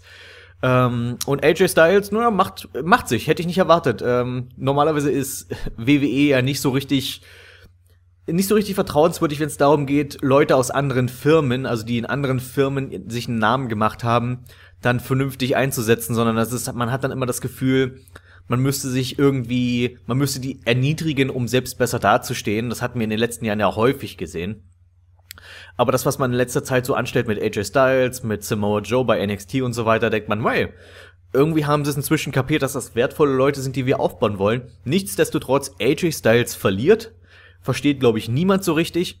Vor allem deshalb, weil AJ Styles, wenn man sich die nachfolgenden Raw-Shows nach WrestleMania angeschaut hat, ist jetzt auf einmal der Nummer 1 Herausforderer auf den Titel. Verliert aber bei WrestleMania. Ergibt nicht so viel Sinn, ist halt typisch WWE Storytelling, typisches 50-50 Booking. Niemand darf so richtig wichtig sein. Alle müssen, es ist so dieses typische, diese Woche gewinne ich, nächste Woche gewinnst du und dann gewinne ich wieder. Und das Problem, was dabei ist, niemand ist wichtig. Alle schwimmen so in einer Suppe. Und irgendwo weit darüber schweben John Cena und Brock Lesnar als die einzigen, die das Publikum als wichtig ansieht an sich ein Match, was an dem nichts verkehrt war, ähm, ganz normales 0815 Wrestling Match die beiden hatten auf jeden Fall auch schon bessere Matches miteinander in der, in der Zeit, die zu WrestleMania hinführte. Kann man machen, nichts Verkehrtes. Nächstes Match. Und dann kam eines der absoluten Highlights von WrestleMania 32, beziehungsweise, also mal eins der wenigen Highlights von WrestleMania 32. Der Auftritt von New Day. Und New Day haben echt eine weite Reise hinter sich. Angefangen als drei Typen, mit denen die WWE überhaupt nichts gemacht hat, die einfach nur so vor sich hingammelten. Dann hat man sie in, ein, in eine Gruppe zusammengesteckt, die von den Fans absolut gehasst wurde, weil, an, weil es halt einfach nur, wir kommen raus und sind drei fröhliche Schwarze waren. Einfach nichts, was irgendjemanden wirklich interessiert oder mitreißen kann. Deswegen wurden sie erstmal wie die Pest gehasst. Und dann hat man gesagt, hey Jungs, ähm, vielleicht fällt euch ja was ein. Ihr werdet gerade gehasst, fangt doch mal damit was an. Und dann wurden sie auf einmal zu den drei unterhaltsamsten Comedy-Heels, die ich seit langer, langer Zeit gesehen habe. Was einfach auch daran liegt, dass sie, dass die drei einfach so unglaubliche Nerds sind. Also speziell Xavier und ich denke zu einem gewissen Grad auch Kofi. Bei Big E bin ich mir nicht so sicher. Ähm, aber das, das merkst du einfach dadurch, wenn, wenn Xavier irgendwas im Fernsehen erzählt, dass die Kommentatoren oftmals keine Ahnung haben, was er da eigentlich gerade labert, weil er einfach so weil einfach sehr viel ehrlicher Nerd in ihm steckt. Das ist nicht so gestellte Scheiße wie bei Big Bang Theory, wo Leute, die denken, das finden Nerds lustig, irgendwelchen Quatsch, äh, Quatsch zusammenschreiben, sondern der Typ ist, der Typ ist echt. Ähm, dass wenn er anfängt irgendwelche obskuren Mortal Kombat Zitate zu bringen oder wenn er an, wenn er erzählt, er wäre ähm, der Barde der Gruppe und wenn er seine Posaune spielt, dann kriegen die anderen beiden Buffs, also die wir kriegen, dann erhöhen sich ihre Werte und du hast, du merkst eindeutig JBL und Michael Cole, also die beiden Kommentatoren, wissen überhaupt nicht, was der Kerl eigentlich da gerade erzählt und das, das ist großartig. Und ähm, und dadurch, dass die dann so unglaublich unterhaltsam wurden, hat das Publikum auf einmal angefangen, diese drei Comedy Heels wieder zu bejubeln. Und das ist jetzt auf in einem Maße hochgekocht, dass man gesagt hat, wir sind in einer 360-Grad-Wendung, wir haben eine 360-Grad-Wanderung gemacht. New Day ist jetzt wieder Face und die Leute lieben sie. Perfekt. So muss das laufen. Und New Day sind eine, sind eine der wenigen Dinge, die aktuell bei der WWE wirklich gut funktionieren. Und dann hat man dieses Match hier gegen die League of Nations. Die League of Nations sind auch eine Gruppe von Leuten, von denen man keine Ahnung hat, was man mit denen eigentlich anfangen will, also stecken wir sie in eine Gruppe. Und hey, all diese Typen, die kommen aus anderen Ländern als den USA. Also machen wir doch das ihr Thema sozusagen, sondern das ist die League of Nations. Das sind halt alles Typen, die nicht US-Amerikaner sind und sich verbünden gegen US-Amerikaner anscheinend. Ich bin mir auch nicht sicher, was die eigentlich wollen. Du hast Seamus, den Iren, Alberto Del Rio, den Mexikaner, Rusev, den Bulgaren und ähm, Wade Barrett, den Briten. Und die treten jetzt gegen New Day an und niemand mag die League of Nations, weil sie einfach nichts wirklich zu tun haben. Es sind alles vier großartige Wrestler, speziell Rusev ähm, und Barrett mag ich sehr. Und ähm, aber die haben einfach nichts die, sind, die sollten, die sollten keine Chance gegen New Day haben, weil New Day, die werden vom Publikum geliebt. League of Nations ist dem Publikum egal. Und wie könnte es anders sein an diesem Abend, wo anscheinend seltsame Entscheidungen, die der Standard zu sein scheint, League of Nations gewinnt. Und ich denke mir nur so, was zur Hölle? Was hat, nie, niemand sieht hier dadurch gut aus. New Day äh, muss eine, muss eine wirklich sinnlose Niederlage in Kauf nehmen und League of Nations wird dadurch nicht ernster genommen, als sie, als sie gerade sind. Nur weil die jetzt hier plötzlich mal New Day besiegen, heißt es nicht, dass die Leute auf einmal League of Nations als große Bedrohung wahrnehmen. Und ich verstehe auch hier, ähnlich wie mit den ganzen Verletzungen, das Problem, was die WWE momentan hat. Nämlich sie haben nur wenig oder beziehungsweise eigentlich keine wirklich glaubwürdigen Bösewichte momentan. Sie sind auf der Face-Seite relativ stark aufgestellt mit ähm, Dean Ambrose und Brock Lesnar und ähm, Sami Zayn und AJ Styles und so weiter, aber es gibt einfach keine vernünftigen Bösewichte, die, mom die man momentan ernst nehmen könnte. Seamus, nein, danke. Äh, Seamus hätte wirklich ein guter Bösewicht sein können, wenn man ihn nicht in seiner ersten Fehde nach dem Heel-Turn an Dolph Ziggler verheizt hätte. Äh, Alberto Del Rio hatte mal ein bisschen Aufwind kurzzeitig, ist aber nach, ist aber total schnell wieder in seine alten Muster wie oh, Alberto Del Rio verfallen. Rusev hätte mal ein großartiger Bösewicht sein können, wenn man ihn nicht nah an Dolph Ziggler verheizt hätte. Ich, ich glaube, wir sehen hier irgendwie ein Muster. Und Wade Barrett, ich mag Wade Barrett so sehr, aber Wade Barrett ist einfach, der ist irgendwo auf einem Zack Ryder Level inzwischen angekommen, also wirklich Bodensatz, was sehr sehr schade ist und soweit ich weiß, will er ja auch will er auch aufhören jetzt mit der WWE in den nächsten Monaten. Was auch, was ich nachvollziehen kann. Jedenfalls keiner von denen sollte einen Grund haben, New Day zu besiegen. Sie besiegen sie doch. Und wir sehen nach dem Match, warum. Denn ein paar alte Herren, wir sind ja bei WrestleMania, also müssen ein paar Wrestling-Legenden ihren Auftritt bekommen. Shawn Michaels, Cactus Jack und Steve Austin. Und Steve Austin kriegt den größten Jubel des gesamten Abends. Was irgendwie traurig ist, dass ein Star von vor zwei Generationen immer noch die größten, den größten Beifall bekommt. Aber wir sind hier in Texas und Texas ist halt Steve Austin Land. Und was passiert? Die drei Leute, die drei alten Herren kommen zum Ring und verprügeln die League of Nations. Super. ja, es ist einfach nur, ich, ich verstehe, es soll halt ein Wohlfühlmoment fürs Publikum sein, meinetwegen. Aber auch hier sage ich wieder, es hat wieder keinem geholfen. New Day sehen dadurch jetzt noch schlechter aus, weil die konnten diese albernen Loser da drüben nicht besiegen, die auf einmal von drei alten Herren besiegt werden. Von denen offensichtlich nur noch Shawn Michaels wirklich in Form ist. Und außerdem hätte ich mir gewünscht, dass Steve Austin vielleicht einen Solo-Auftritt kriegt. Nichts gegen Ma Sean und nichts gegen, gegen Mick Foley, aber die beiden, die beiden sollten, weiß nicht, die beiden sollten getrennt werden von Steve Austin, weil Steve Austin ist ja eindeutig der größte Star in diesem, in diesem ganzen, in diesem ganzen Kuddelmuddel, der hier angerichtet wurde. Aber ja, zu diesem Zeitpunkt in der Show habe ich schon gedacht, okay, wir, wir erleben hier, das ist eine Show voller sinnloser Überraschungen. Okay, stellen wir uns drauf ein. Und dann stellte ich fest, der weitere Abend ist durch unglaublich fantasieloses Booking auf einmal gekennzeichnet. Aber dazu kommen wir, wenn wir soweit sind. Und jetzt, wo ich gerade mal das Ganze hier durchspreche, merke ich eigentlich, wie unglaublich lang diese Show war. Viel zu lang. Sechs Stunden Wrestling am Stück ist echt schwer auszuhalten. Als nächstes kommen Brock Lesnar gegen Dean Ambrose in einem No-Holds-Barred Street Fight Match. Also sprich, wir dürfen uns überall hinkloppen und dabei Waffen verwenden. Kann man machen. Die Story des Ganzen ist natürlich, Dean Ambrose hat absolut keine Chance gegen Brock Lesnar. Brock Lesnar ist das unbesiegbare Monster. Wie soll Dean Ambrose dagegen ankommen? Hey, machen wir ein Waffenmatch, denn jetzt, wenn Dean Ambrose Waffen einsetzen kann, dann kann er vielleicht den riesen Brock Lesnar fällen. Das Match äh, erzählte diese Story dann nicht ganz so, wie ich erwartet habe. Im Grunde genommen kann man das Match so zusammenfassen, Brock Lesnar verprügelt einfach Dean Ambrose 13 Minuten lang und irgendwann bleibt der Kerl halt liegen. Die Geschichte des Ganzen ist einfach, Dean Ambrose versucht immer wieder Waffen einzusetzen, schafft es manchmal, Brock Lesnar muss Schläge einstecken, aber er steckt diese Schläge sehr gut weg, nimmt Dean Ambrose die Waffe weg und anstatt selbst die Waffe einzusetzen, wirft er diese Waffen weg und sagt, ich brauche keine Waffen, um dich platt zu machen und macht Dean Ambrose dann einfach platt. Und das war's. Das guckst du dir lange an und dann ist das Match irgendwann vorbei. Ein bisschen enttäuschend, würde ich sagen. Gerade weil ich dachte, okay, Dean Ambrose ist einer der wenigen Leute, die das Publikum wirklich, wirklich mag. Fangen wir doch mit dem irgendwas Gutes an. Vielleicht lassen wir ihn sogar eben durch diese Waffen, ähm, durch dieses Waffeneinsetzen ihn vielleicht sogar Brock Lesnar besiegen. Brock ist sowieso auf einem Level, von dem man nicht mehr runtergestoßen werden kann. Äh, nein. Wir, wir besiegen Dean Ambrose, wie wir Dean Ambrose immer besiegen. Das ist leider, ich glaube, man, es ist echt frustrierend langsam als jemand wie mich, der Dean Ambrose wirklich mag. Er spielt immer weiter, er spielt nach wie vor relativ weit oben auf der Card mit, kämpft auch gelegentlich immer mal um den World Title, aber kommt immer nur knapp davor, das Ding zu gewinnen und gewinnt es am Ende doch nicht. Am Ende verliert er immer. Und irgendwann bist du halt als Verlierer in den Augen der Fans gebrandmarkt. Und ich habe so ein bisschen die Befürchtung, dass wir das mit Dean Ambrose sehen werden. Dass die Leute ihn nach, dass er irgendwann zum Dolph Ziggler wird. Die Leute mögen Dolph Ziggler, aber niemand glaubt mehr wirklich daran, dass Dolph Ziggler mal irgendwas in seinem Leben noch reißen wird. Und ich fürchte, dahin entwickelt sich das Ganze mit Dean Ambrose. Und äh, zweitens, es ist ja im Wesentlichen ein Hardcore-Match. Ich weiß, die für Hardcore-Matches haben wir inzwischen alle möglichen seltsamen, bekloppten Namen wie No Holds Barred, Street Fight, äh, No Disqualification Match.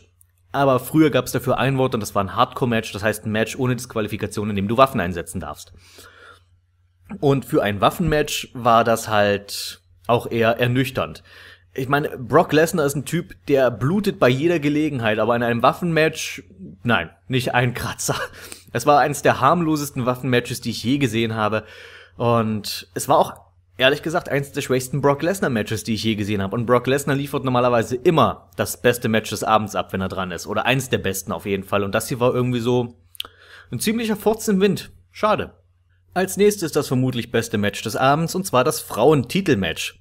Hätte nie gedacht, dass ich das jemals sage. Wenn wir uns angucken, wie die Frauenmatches in den letzten 15 Jahren, sage ich mal, immer positioniert waren bei irgendwelchen Großveranstaltungen oder wie die strukturiert waren, dann hattest du immer sehr schnell den Eindruck, okay, das ist halt jetzt das Match, wo du auf Toilette gehen sollst in der Zeit, weil hier passiert nichts Interessantes. Und auf einmal haben wir dieses Jahr das vermutlich beste Frauenmatch seit, weiß nicht, 2000 und irgendwas. Wahrscheinlich seit Trish Stratus und Mickey James. Und ähm, das hatte eine gute, nachvollziehbare Geschichte erzählt, die zu diesem Match hinführt. Die Charaktere sind alle drei klar. Alle drei sind sehr gut in dem, was sie tun. Und hier ist jetzt das große Finale, bei dem die alle drei der dieser Damen aufeinandertreffen. Du hast Becky Lynch, die von dem Publikum sehr, sehr gemocht wird. Eine durchgeknallte, rothaarige, die zu Steampunk, den Steampunk-Auftritt hat und zu Rockmusik rauskommt. Du hast Sasha Banks, die so weder gut noch böse ist eigentlich, die so, die äh, so ein bisschen so ein Hip-Hop-Girl ist, die aber fantastische Wrestlerin ist und die äh, zu, mit Snoop Dogg zum Ring kommt, weil sie ist ja die Cousine von Snoop Dogg und er rappt ihr Intro. Das ist schon ein ziemlich cooler Auftritt. Und zum Schluss äh, Charlotte Flair, die Championess, die den Titel verteidigt, äh, sehr große blonde Frau, die auch sehr gut im Ring ist, sehr akrobatisch ist und die auch als Heel, als Bösewicht so richtig aufgeht. Ich war, ich war mal sehr skeptisch bei Charlotte in den letzten paar Monaten, als sie noch Face war. Das hat nicht so richtig funktioniert, aber seit sie auf einmal so diese, seit sie auf einmal wirklich jetzt in, den, in die Fußstapfen ihres nicht minder healigen Vaters tritt, äh, geht sie richtig auf. Und das hier war eindeutig das beste Match des Abends. Es fing ein bisschen, es fing ein bisschen holprig an, und ich habe mir schon Sorgen gemacht, oh nee, Mädels, ich weiß, ihr könnt das besser. Ich habe schon so viele gute Matches von euch gesehen. Und jetzt hier bei der größten Show des Jahres strauchelt ihr. Aber sie haben sich dann so nach den ersten fünf Minuten dann doch gefangen und dann wurde es wirklich ein gutes Match, das eine gute Story erzählt hat. Meiner Meinung nach mit dem falschen Sieger, aber mit einem Sieger, den ich leben kann. Charlotte verteidigt ihren Titel. Ich hätte gedacht, äh, Sasha Banks bekommt den Titel.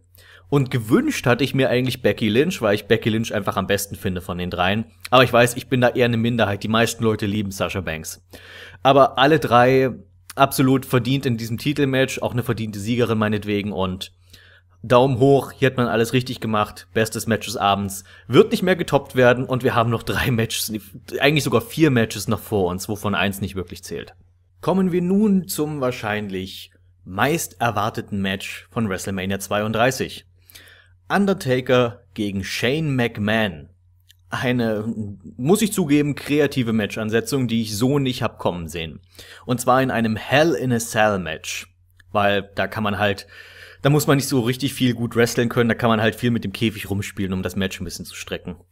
Ähm, mit der besonderen Bedingung, dass wenn Shane McMahon gewinnt, dann bekommt er die Kontrolle über die WWE. Sollte aber Undertaker verlieren, also Shane McMahon gewinnt und das bedeutet Undertaker verliert und wenn der Undertaker verliert, dann war das sein letztes WrestleMania, so dass er quasi auch, dass Undertaker auch eine Motivation hat, überhaupt ähm, gegen Shane zu kämpfen. Und Shane ist ja so ziemlich der einzige McMahon, den die Leute tatsächlich mögen.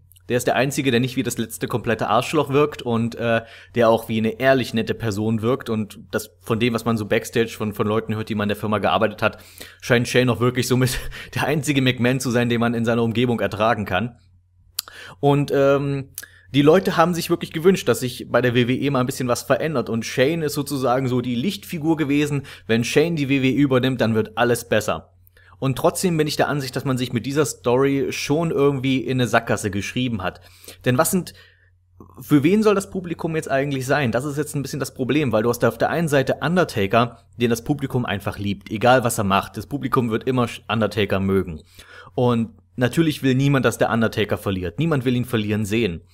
Auf der anderen Seite, wenn Undertaker aber gewinnt, dann heißt das, Shane verliert und Shane bekommt nicht die Kontrolle über die WWE und wir müssen uns weiterhin mit Triple H und Stephanie und dieser scheiß Authority, die ich nicht mehr ertragen kann, auseinandersetzen.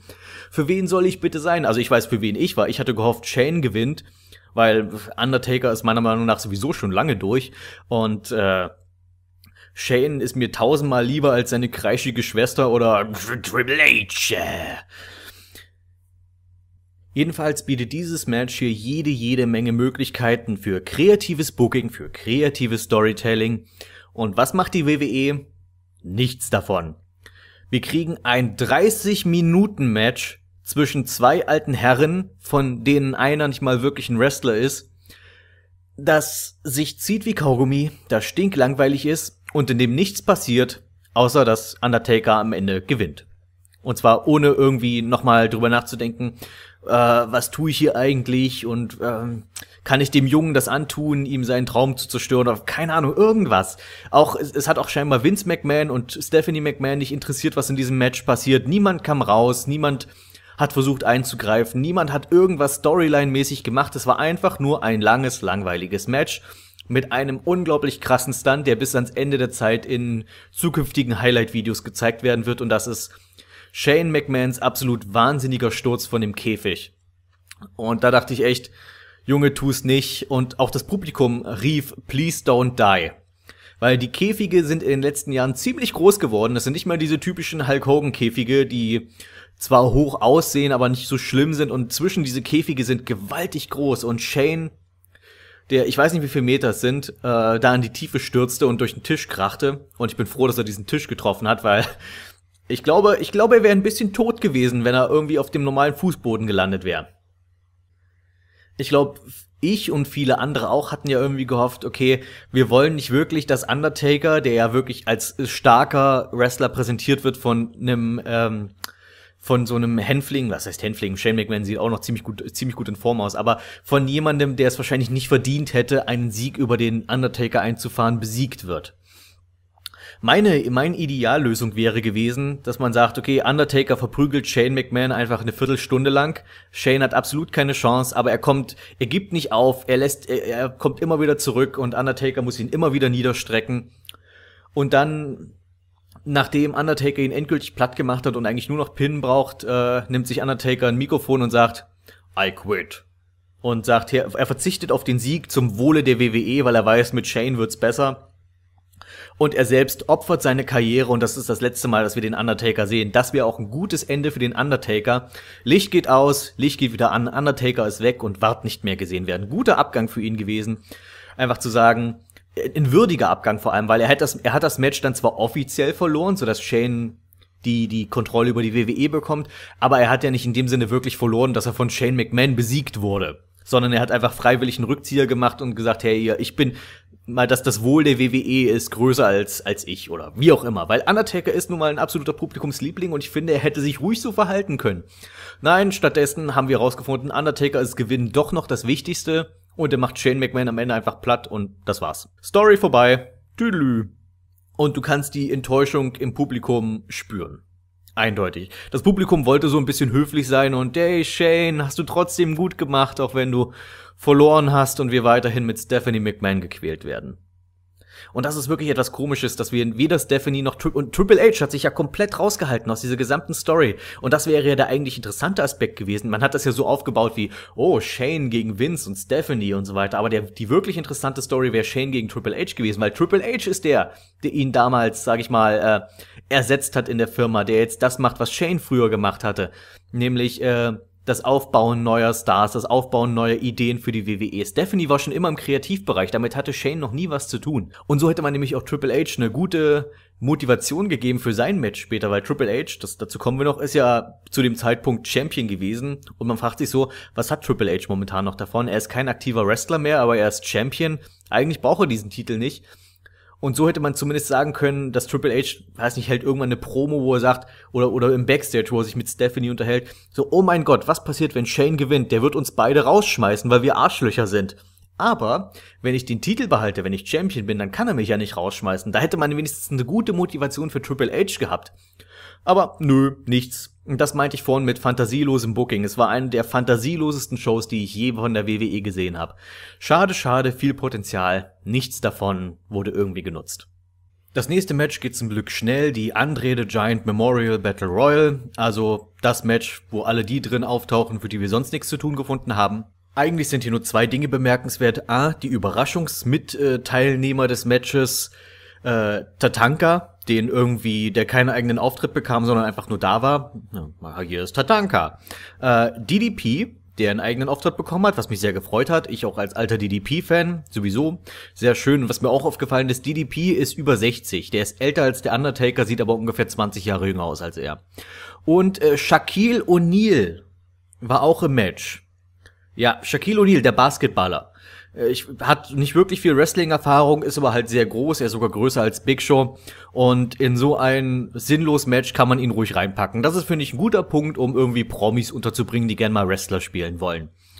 Ansonsten war es halt ein typisches Battle Royal, ähm, viele, viele Jobber drin, also nicht Jobber wirklich, aber viele Undercard-Typen, die sich gegenseitig über das Ringseil schmeißen und ähm, am Ende war Baron Corbin von NXT übrig und zumindest ein Gewinner, mit dem ich sagen kann, dem bringt das vielleicht was, weil der ist ein aufstrebender junger Wrestler, der gerade frisch von NXT kam. Äh, dann lassen wir ihn doch, geben wir ihm gleich einen kleinen Karriereboost, indem wir ihn diese Battle Royal gewinnen lassen. Warum nicht? Besser als, also wenn ich mir gerade das Teilnehmerfeld angucke, gibt's eigentlich ansonsten niemanden, von dem ich sagen würde, der braucht diesen Sieg hier. Nee. Nee, überhaupt nicht. Nee, Baron Corbin war genau die richtige Entscheidung. Gut gemacht, gut gemacht WWE mit eurem komischen Füllmatch da. Dann wurde es wieder ein bisschen ärgerlicher für mich, denn jetzt kam der Auftritt von The Rock. Erstens fand ich das blöd, weil dass The Rock einen eigenen Auftritt bekommt, aber Steve Austin, der ein viel größerer Star ist, also zumindest in Texas, ähm, der muss zusammen mit Mick Foley rauskommen, aber The Rock kriegt einen eigenen Auftritt und man hat sofort gemerkt, die WWE weiß eigentlich überhaupt nicht, was sie mit The Rock anfangen wollen, aber Hauptsache er ist da, weil das muss man halt zugeben, The Rock verkauft Tickets. Im Sinne von, also er steht nicht am Schalter, auch wenn das sehr lustig wäre, aber wenn du ankündigst, dass The Rock bei der Show ist, dann kannst du dich darauf verlassen, dass sich die Show besser verkaufen wird. Insofern, okay, es ist gut, wenn man ihn ankündigt, es ist okay, wenn man ihn da hat, aber er hat leider überhaupt nichts zu tun. Er kam raus, also ich erzähl mal kurz seinen Auftritt. Er kam raus, mit irgendwelchen Cheerleadern, mit denen er überhaupt nichts zu tun hat, weil er in Dallas ist und er hat mit der Stadt Dallas nichts zu tun, also auch nicht mit den Dallas Cheerleadern. Dann bekam er plötzlich einen Flammenwerfer und hat ein großes, äh, große The Rock in Buchstaben angezündet, wo ich einfach nur dachte, das ist nicht cool, Entschuldigung. Also es ist wirklich nicht cool, es ist einfach nur ein Flammenwerfer und er hat Buchstaben angezündet. Und yeah, jetzt haben wir Feuer und Cheerleader. Und zum Schluss kommt er in den Ring und erzählt im Wesen, also er leiert natürlich seine 52 Catchphrases runter, die er immer standardmäßig erzählen muss und ähm, erzählt uns, dass halt der Zuschauerrekord gebrochen wurde. Whoop-de-doo. Und plötzlich kommen die Wyatts raus und äh, The Rock besiegt die Wyatts in sechs Sekunden. Beziehungsweise es gibt ein kurzes Match, The Rock gegen Eric Rowan, das er in sechs Sekunden gewinnt. Lame. Ich möchte nicht einer von denen klingen, die, die denken, hier, da, ich bin jetzt gegen The Rock und früher war der große Star. Aber das Problem ist, das ist nicht mehr The Rock. Das ist Dwayne. Der Wrestler The Rock starb 2003. Inzwischen haben wir Dwayne The Rock Johnson und der ist nicht mehr cool. Es tut mir leid. Wie wäre stattdessen hiermit gewesen? The Rock bestreitet kein 6-Sekunden-Match, sondern er wird einfach von den drei viel größeren und massigeren Wyatts verprügelt. Und das war's. Und so stellt man die Wilds zumindest wieder halbwegs als eine Art Gefahr dar, was heutzutage echt nicht mehr leicht ist, weil die Wilds, weil man einfach überhaupt nicht weiß, was man mit denen überhaupt anfangen will. Und es ist nun keine Schande für The Rock, sich von den Wilds vermöbeln zu lassen. Ich sag nicht, dass Eric Rowan The Rock besiegen sollte, auf keinen Fall. Aber macht doch gar nicht erst dieses sinnlose Match. Lasst die Wilds rauskommen. Es gibt ein bisschen hin und her am Mikrofon mit Rock. The Rock kann seine Sechsklässler-Witze machen mit dir. Haha, du bist dick. Und ähm, dann, und dann stürzen sich die Wilds auf The Rock und lassen ihn in seinem eigenen Blut liegen. Fände ich zumindest sehr viel effektiver und es würde den Wilds helfen und es würde The Rock kein Stückchen schaden. Und dann kann ja meinetwegen auch noch John Cena rausgeflitzt kommen und die bösen Wilds vertreiben und den armen Dwayne retten. Eine weitere Enttäuschung im Wesentlichen. Aber die größte Enttäuschung kommt ja noch, obwohl man kann nicht davon reden, dass es eine große Enttäuschung war. Ich habe mir von dem Match nichts ver versprochen. Das Main Event WWE World Heavyweight Title Match Triple H, der Champion, verteidigt gegen Roman Reigns. In einem der vermutlich langweiligsten Main Events, die ich je gesehen habe. Und ich bin wirklich keiner der Roman Reigns Hater. Ich hasse Roman Reigns nicht. Ich bin nur der Ansicht, dass er völlig falsch eingesetzt wird und dass man seinen Charakter total falsch schreibt. Das ist, ist halt offensichtlich, dass man aus Roman Reigns äh, John Cena 2.0 machen will. Und er ist aber nicht John Cena 2.0 und es wird niemals funktionieren. WWE weigert sich aus seiner eigenen Geschichte zu lernen. Es gibt immer wieder Phasen, in denen wir, sag ich mal, den einen Typen haben, der diese Firma trägt, den einen Star, der gleichbedeutend ist mit der Firma. Das ist wichtig, dass es sowas gibt, das verstehe ich aber man hat den Eindruck, dass sie nicht begriffen haben, wie sowas zustande kommt. Gehen wir mal kurz durch. Hulk Hogan war der Star der 80er und er war etwas völlig anderes als Bruno Sammartino, der Star der 70er. Und Bret Hart war der nächste große Star und der war etwas völlig anderes als Hulk Hogan. Und Steve Austin war etwas völlig anderes als Bret Hart. Und John Cena war etwas völlig anderes als Steve Austin. Und nun auf einmal versuchen wir aus Roman Reigns, anstatt ihn Roman Reigns sein zu lassen, machen wir doch aus ihm John Cena und es klappt nicht. Du kannst nicht einen, einen Star, den du hast, klonen oder beziehungsweise du kannst nicht einfach sagen, hier, das sind alle die Eigenschaften, die John Cena hat, hier hast du den Zettel, lern das auswendig und sei ab jetzt John Cena. Das klappt so nicht. Und das Publikum blickt da durch. Das ist so transparent, dass das versucht wird, das Publikum zu manipulieren, Roman Reigns zu mögen. Und es war ein unfassbares Bu-Konzert und man hat dieses Bu-Konzert immer noch mitbekommen, obwohl die WWE die Publikumsmikrofone runtergedreht hat, damit man die Boos nicht so laut hört. Was für ein absolut chaotisches Main Event und einfach nur weil die WWE so stur ist und nicht einsieht, dass Roman Reigns durchaus des, der Topstar sein könnte, wenn er einfach Roman Reigns sein dürfte. Und so ist momentan eher der nächste Lex Luger, anstatt der nächste Hulk Hogan, besser gesagt. Man hat Lex, man hat das vor in den Anfang 90ern, hat man versucht, aus Lex Luger den neuen Hulk Hogan zu machen und er ist so grandios gescheitert und stattdessen haben die Leute sich hinter Bret Hart gestellt und Bret Hart wurde der, neue, der Star der neuen Generation. Und hier sehen wir jetzt etwas ganz ähnliches, nämlich, dass wir Roman Reigns versuchen, aus ihm den neuen John Cena zu machen und die Leute deswegen einfach Dean Ambrose viel lieber finden, weil Dean Ambrose ist was anderes. Er ist eben nicht der nächste John Cena und deswegen lieben die Leute Dean Ambrose. Aber kommen wir zum Match. Äh, hier gibt's nicht viel zu sagen. Ein lausiges Main Event, was wirklich komisch ist, weil ich mag Triple H zwar an sich nicht, aber er hat ein Talent dafür, aus mittelmäßigen Wrestlern ein großartiges Match rauszuholen. Äh, davon haben wir hier aber absolut nichts gesehen. Sie hatten nichts zu bieten. 12 Milliarden Superman-Punches, aber nicht wirklich ein interessanter Move im Wesentlichen. Äh, und fast eine halbe Stunde am Ende einer sechs Stunden Show kann, konnte nur um Desaster enden. Also das Publikum hat geschlafen, äh, Roman Reigns und Triple H haben einfach nur versucht, die Zeit zu überbrücken, bis das Event endlich zu Ende war. Roman Reigns ist Champion. Das ist das Ende von WrestleMania 32. Ich weiß, das Ganze klang jetzt im Endeffekt negativer, als ich es vermutlich beim Gucken empfand, aber ich bin wirklich nicht begeistert von WrestleMania 32, kann ich nicht behaupten. Es hatte ein paar Lichtblicke wie New Day und das Frauenmatch und da hört es dann leider auch schon wieder langsam auf. Ach ja, und dass wir den neuen Frauengürtel haben, auch das ist echt schön. Aber Ansonsten hattest du wirklich null, durchaus vernünftiges Wrestling. In Ring gibt's eigentlich nichts zu meckern. Aber es war halt einfach super fantasieloses Booking, keine interessanten Storylines. Nichts wurde sinnvoll zu Ende geführt, nichts wurde sinnvoll aufgebaut. Es ist eigentlich, es war eigentlich eine B-Show, die WrestleMania genannt wurde, was wirklich traurig ist und kein Wunder, dass, äh, dass die großen Events von der WWE immer wieder jetzt von NXT überschattet werden, die einfach solche Sachen wesentlich besser hinkriegen. Also Aufbau von großen Shows und dann deren Umsetzung. Ich fürchte, WrestleMania 32 wird sich jetzt in den ähm, Kader der eher vergessenswerten WrestleManias einordnen, wie WrestleMania 2, 11, 27. Also 27 war, glaube ich, somit das schlechteste WrestleMania überhaupt, aber so schlecht wie 27 ist es nicht. Aber nach den beiden letzten Jahren, die wirklich sehr gut waren, WrestleMania 30 und 31 waren beides wirklich gute Shows. 32, äh, nee. Keine gute Show. Zwar sehr erfolgreich für die WWE, eben eine der erfolgreichsten Shows, die sie jeweils gemacht haben, aber qualitativ eher im untersten Drittel. Schade, schade.